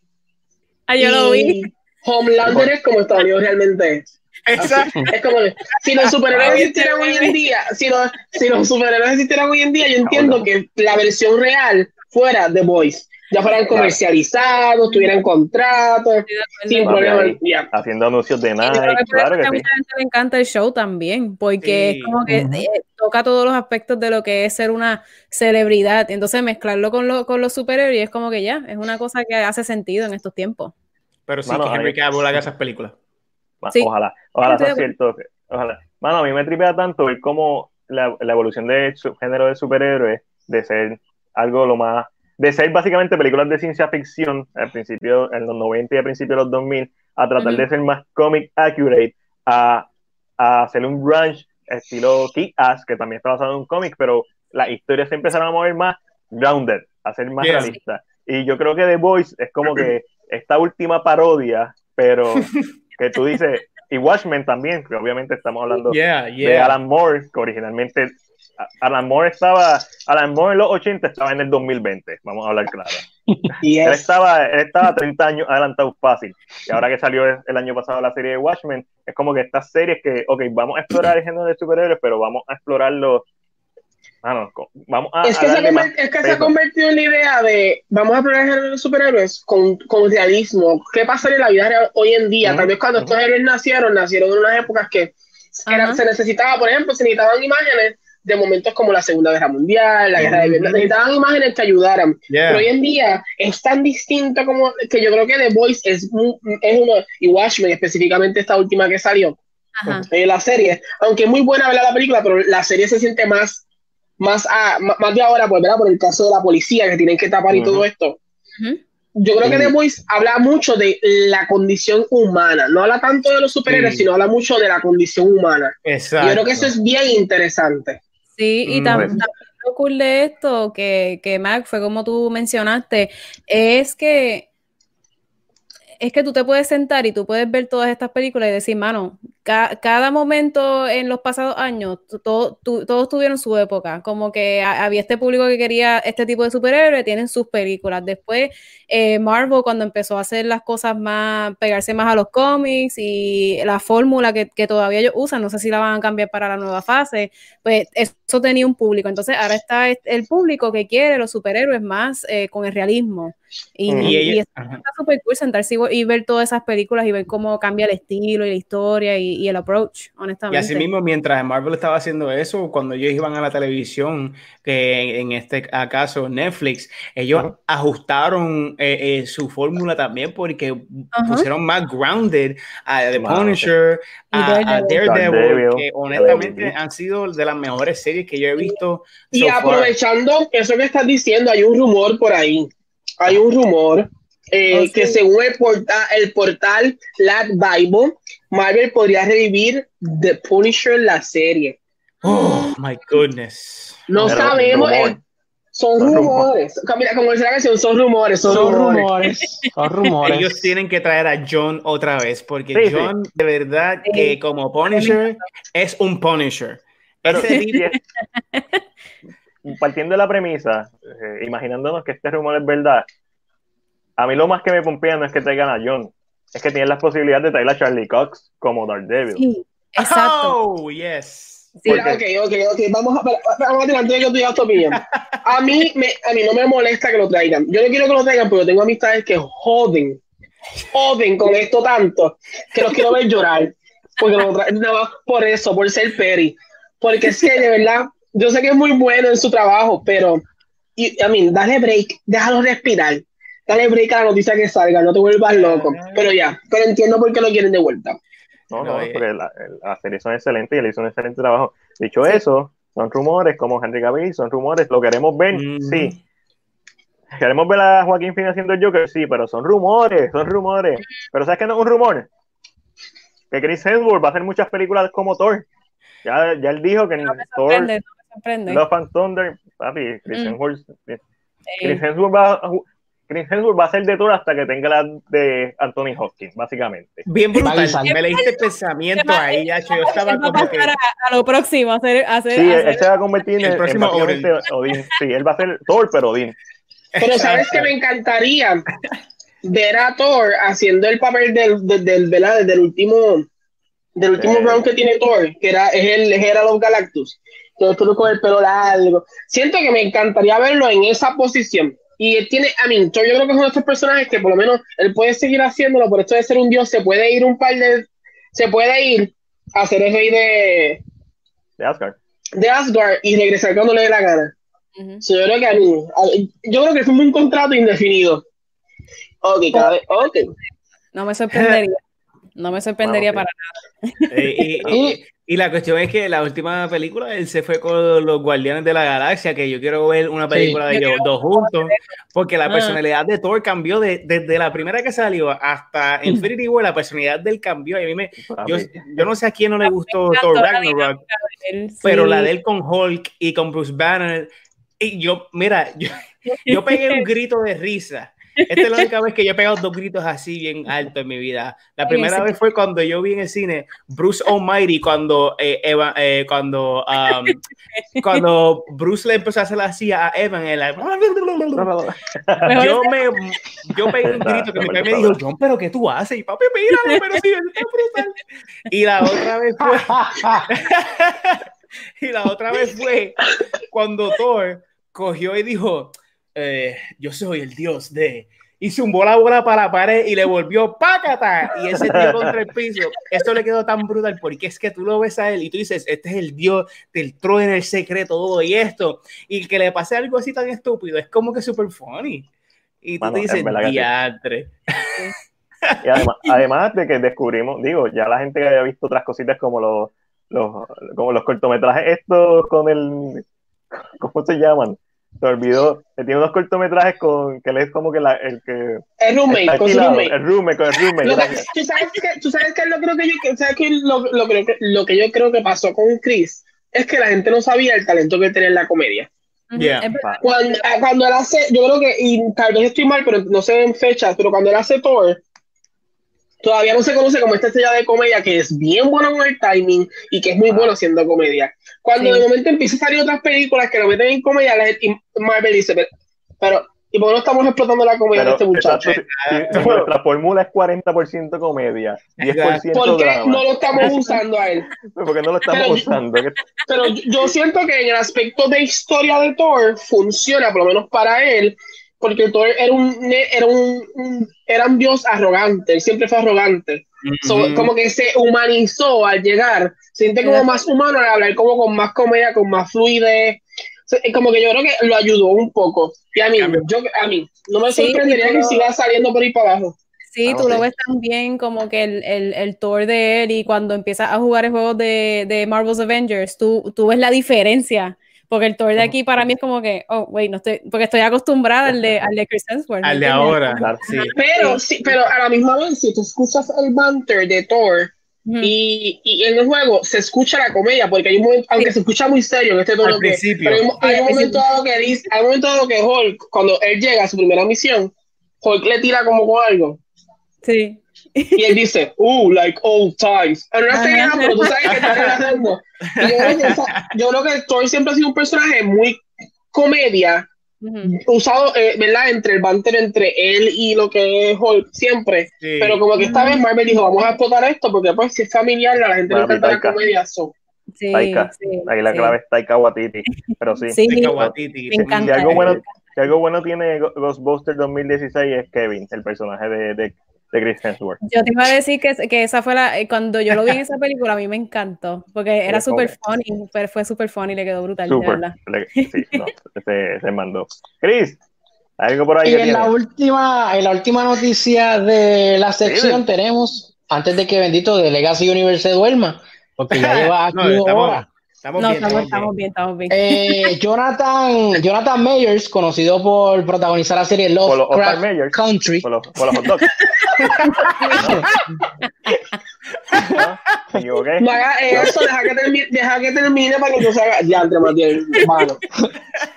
Recuerda que hay gente que nos va a escuchar durante la semana. Hay que meterle un poquito de, de sabor. Ya, che. Alguien más lo pensó, Eh, yo no fui el único. Va a ser el villano, va a ser el villano de la tercera entrega de Ant-Man. Fuentes indican que, que el papel podría ser Khan the Conqueror. Conco, Wow. Este, Yo sí. Eh, ok. John, ¿qué piensas? Vera, eh, eh, Complicado, ¿verdad? ¿sabes lo que pasa? Piénsalo, Que a- piénsalo, a, piénsalo. mí me encanta tanto lo que son la- la- la- las películas de superhéroes y, y yo puedo ver todas las 23 películas que han salido de Marvel, todas las películas que Dilo la ahí menos Ant-Man. Pero ah, Dilo. no, no, Ant-Man está, mira. no, no, no, Ant-Man, Ant-Man a mí me encanta. Me Lo que la pasa primera, es- la segunda es como que, a mí lo más que me encanta de Ant-Man es Paul Rudd. No, por favor, está en la madre. Sí, Paul sí, Ah, Rudd y este, este hombre, Michael Peña. y, y Michael, Sí, Peña. Michael Peña. El tipo habla más rápido que Flash. Que habla Mira. más rápido que lo que corre Flash. Mira, yo vi Ant-Man en el cine, una premiere, motivado, me encantó la película. Antes de que saliera Infinity War, hice un maratón con Ángel de todas las películas.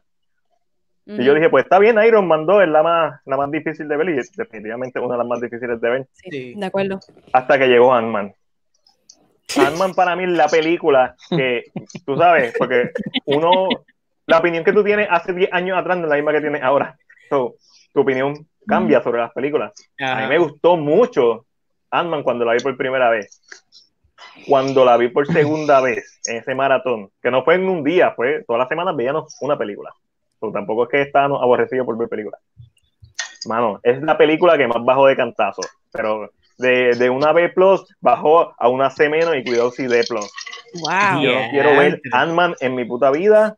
No me interesa, ¿Por qué ¿Y por qué te sorprende que si van a traer a Khan the Conqueror lo van a llevar a otra película? Por alguna razón están tirando a Khan the Conqueror en Ant-Man porque a la gente no le gusta Ant-Man. Pero si pones a Khan the Conqueror, la gente va de cabeza. Porque La, gente, que la gente- la gente que sabe de cómic va de cabeza, que el público casual. ¿Qué Carajo, sabe que- yo no sabía quién era Can de Conquer hasta hace un mes atrás. Tú me estás poniendo Y un, si, y, un si de, y si de momento escuchamos el nombre Nathaniel Richards, la gente habla, ese es el punto. Hoy en día Ah, la, la información sale. So, la gente que no conoce se, está más expuesta. Antes yo te lo aceptaba, pero la gente que no conoce un tema está mucho más expuesta porque las noticias así lo escriben. Por ejemplo, que muchos eh, que muchos reportajes he visto de que ah, los cuatro fantásticos van a llegar porque viene eh, Can the. So, la noticia, lógicamente, es, yo creo que es, es la forma en que están Yeah. tratando, y por esa razón es que lo están poniendo en Ant-Man. Porque yo siento que él no es un villano para Ant-Man, jamás. No. Mano, Pero lo están es- poniendo ahí porque saben que ahí es donde lo pueden. Eso, ahí es donde lo pueden fue, poner. Eso cuando Mac me dijo, dilo yo, que eso- yo dije, mira, es que es eso mismo, lo mismo que está diciendo Ángel ahora, es que, como- pero es que ese hombre, yo creo que es mucho para él. Ahora van a crear algo, obviamente, para que Ant-Man sea el héroe. A lo mejor va a tener, a lo mejor va a tener, a lo mejor va a tener un, un, un, un, un team up con alguien.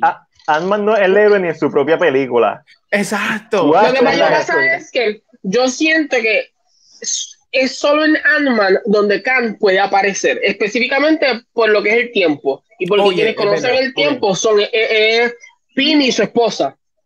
So, yo entiendo que es el único lugar donde tú lo puedes traer sin que sea como que este villano que salió de la nada sin saber quién rayos era. Eh, pero en esta aclaración, ¿verdad? Para todos los que me están escuchando, por el hecho de que Khan the Conquer sea un actor de color, no significa.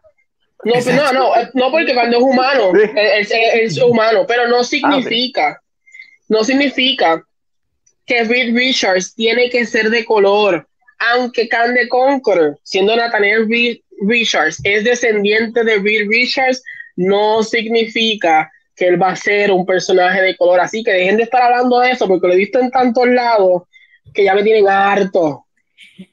Hacho, que lo sea, para crear a Angelo, a Angelo le tienen que poner el fiscalizador de Marvel. Al, Es que, al Marvel no, es, que, Matter. es que no tienes que ser ni, ni, es que no tienes que ser ni de Marvel, es sentido común. Khan the Conqueror o Nathaniel Richards es del año 3000, es del siglo 31. Por encima de cuántos siglos han pasado desde su primer, desde Mr. Fantastic. So, la lógica, si tú sabes de genética, no seas morón. Lee, lee. No sé, a mí, hace siete años, hace siete generaciones atrás, yo podía tener una- un abuelo que un ta, ta, ta, ta, ta, ta, ta, que era súper, y mira mi color de piel. Dejen de estar hablando babosada, Dios mío, sea inteligente. Ay, Señor Jesucristo. Estás pidi- estás Perdón. pidiendo mucho. Estás pidiendo mucho para una película de Ant-Man. Me molesto, me molesto, me molesto, de verdad. Y verá, y, y, y, para poner el de último rápido, que quería tirar eh, esto en el, quería tirar ese en el medio, eh, eh, también me hacía un poquito sentido que eh, Khan iba a aparecer en algún momento en esto, porque como han habido muchos talks con los cuatro fantásticos que iban a aparecer y todo, y yo tenía una teoría en una de las películas, yo creo que fue la película de Far From Home o Homecoming, creo que fue Ah. una de esas, um, que cuando eh, Iron Man dejó el edificio, eh, que vo- votaron, que se estaba mudando del edificio de los Avengers en Nueva York, dos teorías mías eran que una la compró Oscorp, Norman Osborn, eh, que es el, el, el, el Norman, Green Goblin Goblin. en la, en la franquicia de Spider-Man, o la compró Reed Richards. Eh, eh, para que sea el headquarters de, de la ciencia de los cuatro fantásticos. Que en ese momento fueran los cuatro fantásticos, son otros 20, que lo dudo. Ah, pero a lo mejor ese fue el building que se compró, o lo compró Doom, Doom Corp, o los Cuatro Fantásticos en ese momento que viene siendo Reed Richards. Que pues, ahí se entrelaza un poquito más lo que viene siendo todo esto que they're tying in. Ujú. Todo es Yo- posible. I yo- mean, los cuatro fantásticos vienen, ya que Feige lo dijo, so, no, me, no me sorprende que tenga un plan para conectar una cosa con otra, pero Y si te fijas, Ant-Man tiene, brega con el tiempo, Doctor Strange va a bregar con diferentes realidades alternativas o Ujú. multiverse, que también tiene que ver con tiempo y espacio. So, va a ser bien interesante. Y Black Widow no tiene que ver nada con el tiempo, pero en el pasado. So, Ujú. Ajá, Entre Civil War y Infinity War, yo creo que. Eh, me imagino que en algún momento, si tiene una escena post créditos, no va a ser necesariamente en el pasado, ojalá no lo sea, sea en el presente. So, va a ser bien interesante. La escena post crédito va a ser el tie con Winter Soldier, con The Falcon and the Winter Soldier, ¿verdad? Probablemente. Sí. So, todo esto va a ser bien interesante, pero esto se acabó.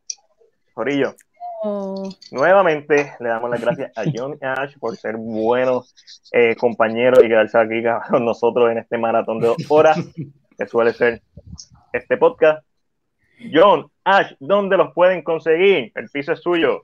Bueno, mi gente, nos pueden conseguir en nuestro canal de YouTube, se llama The Legacy Universe. Ahí hacemos videos de discusiones de películas, series de televisión, eh, gaming, vide- videojuegos nuevos, viejos, hacemos discusiones de videojuegos también y uno que otro random video que es super funny. Hacemos videos en inglés, en español, para que se rían, para que se entretengan. También tenemos un Facebook y un Instagram bajo The Legacy Universe. Y no se olviden que todos los viernes tenemos nuestro programa de noticias Reload en el Facebook oficial de el Puerto Rico Comic Con, que es eh, PR Comic Con. Ahí hacemos un weekly recap de todas las noticias super cool en el mundo de gaming, series de televisión, películas y los cómics. Y también este, pueden visitar www.geekrecon.com, que es- son las camisas súper chéveres del Puerto Rico Comic Con. Pueden conseguir camisas, gorras, collectibles y chuchería, chuchería súper cool para el Geek Recon que está dentro de ti. Así que nos pueden seguir, denle like, follow, subscribe. Ya ustedes saben. Y, como siempre, Chris, ¿dónde te pueden conseguir? Me pueden conseguir en mi página personal, Chris Ruiz, y en CinePR como Chris. Pronto Chris va a abrir un Twitch, porque es el hombre del gaming. Ángelo, ¿dónde te pueden conseguir? Tírale ahí tu OnlyFans. Ay, señor, Haciendo eso supone que, chao. se- eso supone Chao, que se queda papi. en secreto. Mira, Haciendo OnlyFans. Mira, si le interesa mi OnlyFans, aquí mismo van a mi Facebook, Angelo Davis. Mentira, no. En mi Facebook personal es el mismo nombre que ustedes pueden ver aquí abajito. Eh, bueno, ya se fue, pero el que estaba ahí, Angelo Davis. Eh, estoy en Cine PR y como saben, todos los sábados tengo mi sección K-Drama con Angelo. Realmente tengo un live a las 9 de la noche, específicamente hablo de un drama que escogí en la semana, es un poquito más interactivo, es más, es más, es más personal. Trato de con ustedes al final, me verdad, eh, tengo un potecito donde me sale la nueva serie que voy a estar viendo, así que si les gusta el K-Drama, les gusta el Korean Drama, eh, los espero mañana entonces aquí en Cine PR. Y yo soy Mac, me pueden encontrar en CinePR, en Facebook, en Instagram, en Twitter, pero especialmente en YouTube. Recuerden que este podcast también lo puedes escuchar eh, desde el domingo en adelante en Anchor, Spotify, está en YouTube, cuando terminemos va a estar en YouTube y va a estar en Facebook, y también estoy con mis compañeros de, eh, da, se me olvidó, de Atabay TV, y según Alessandra, en The Movie Box, todos los jueves por guapa.tv, diagonal, zona podcast. Vámonos, que tengan un buen fin de semana.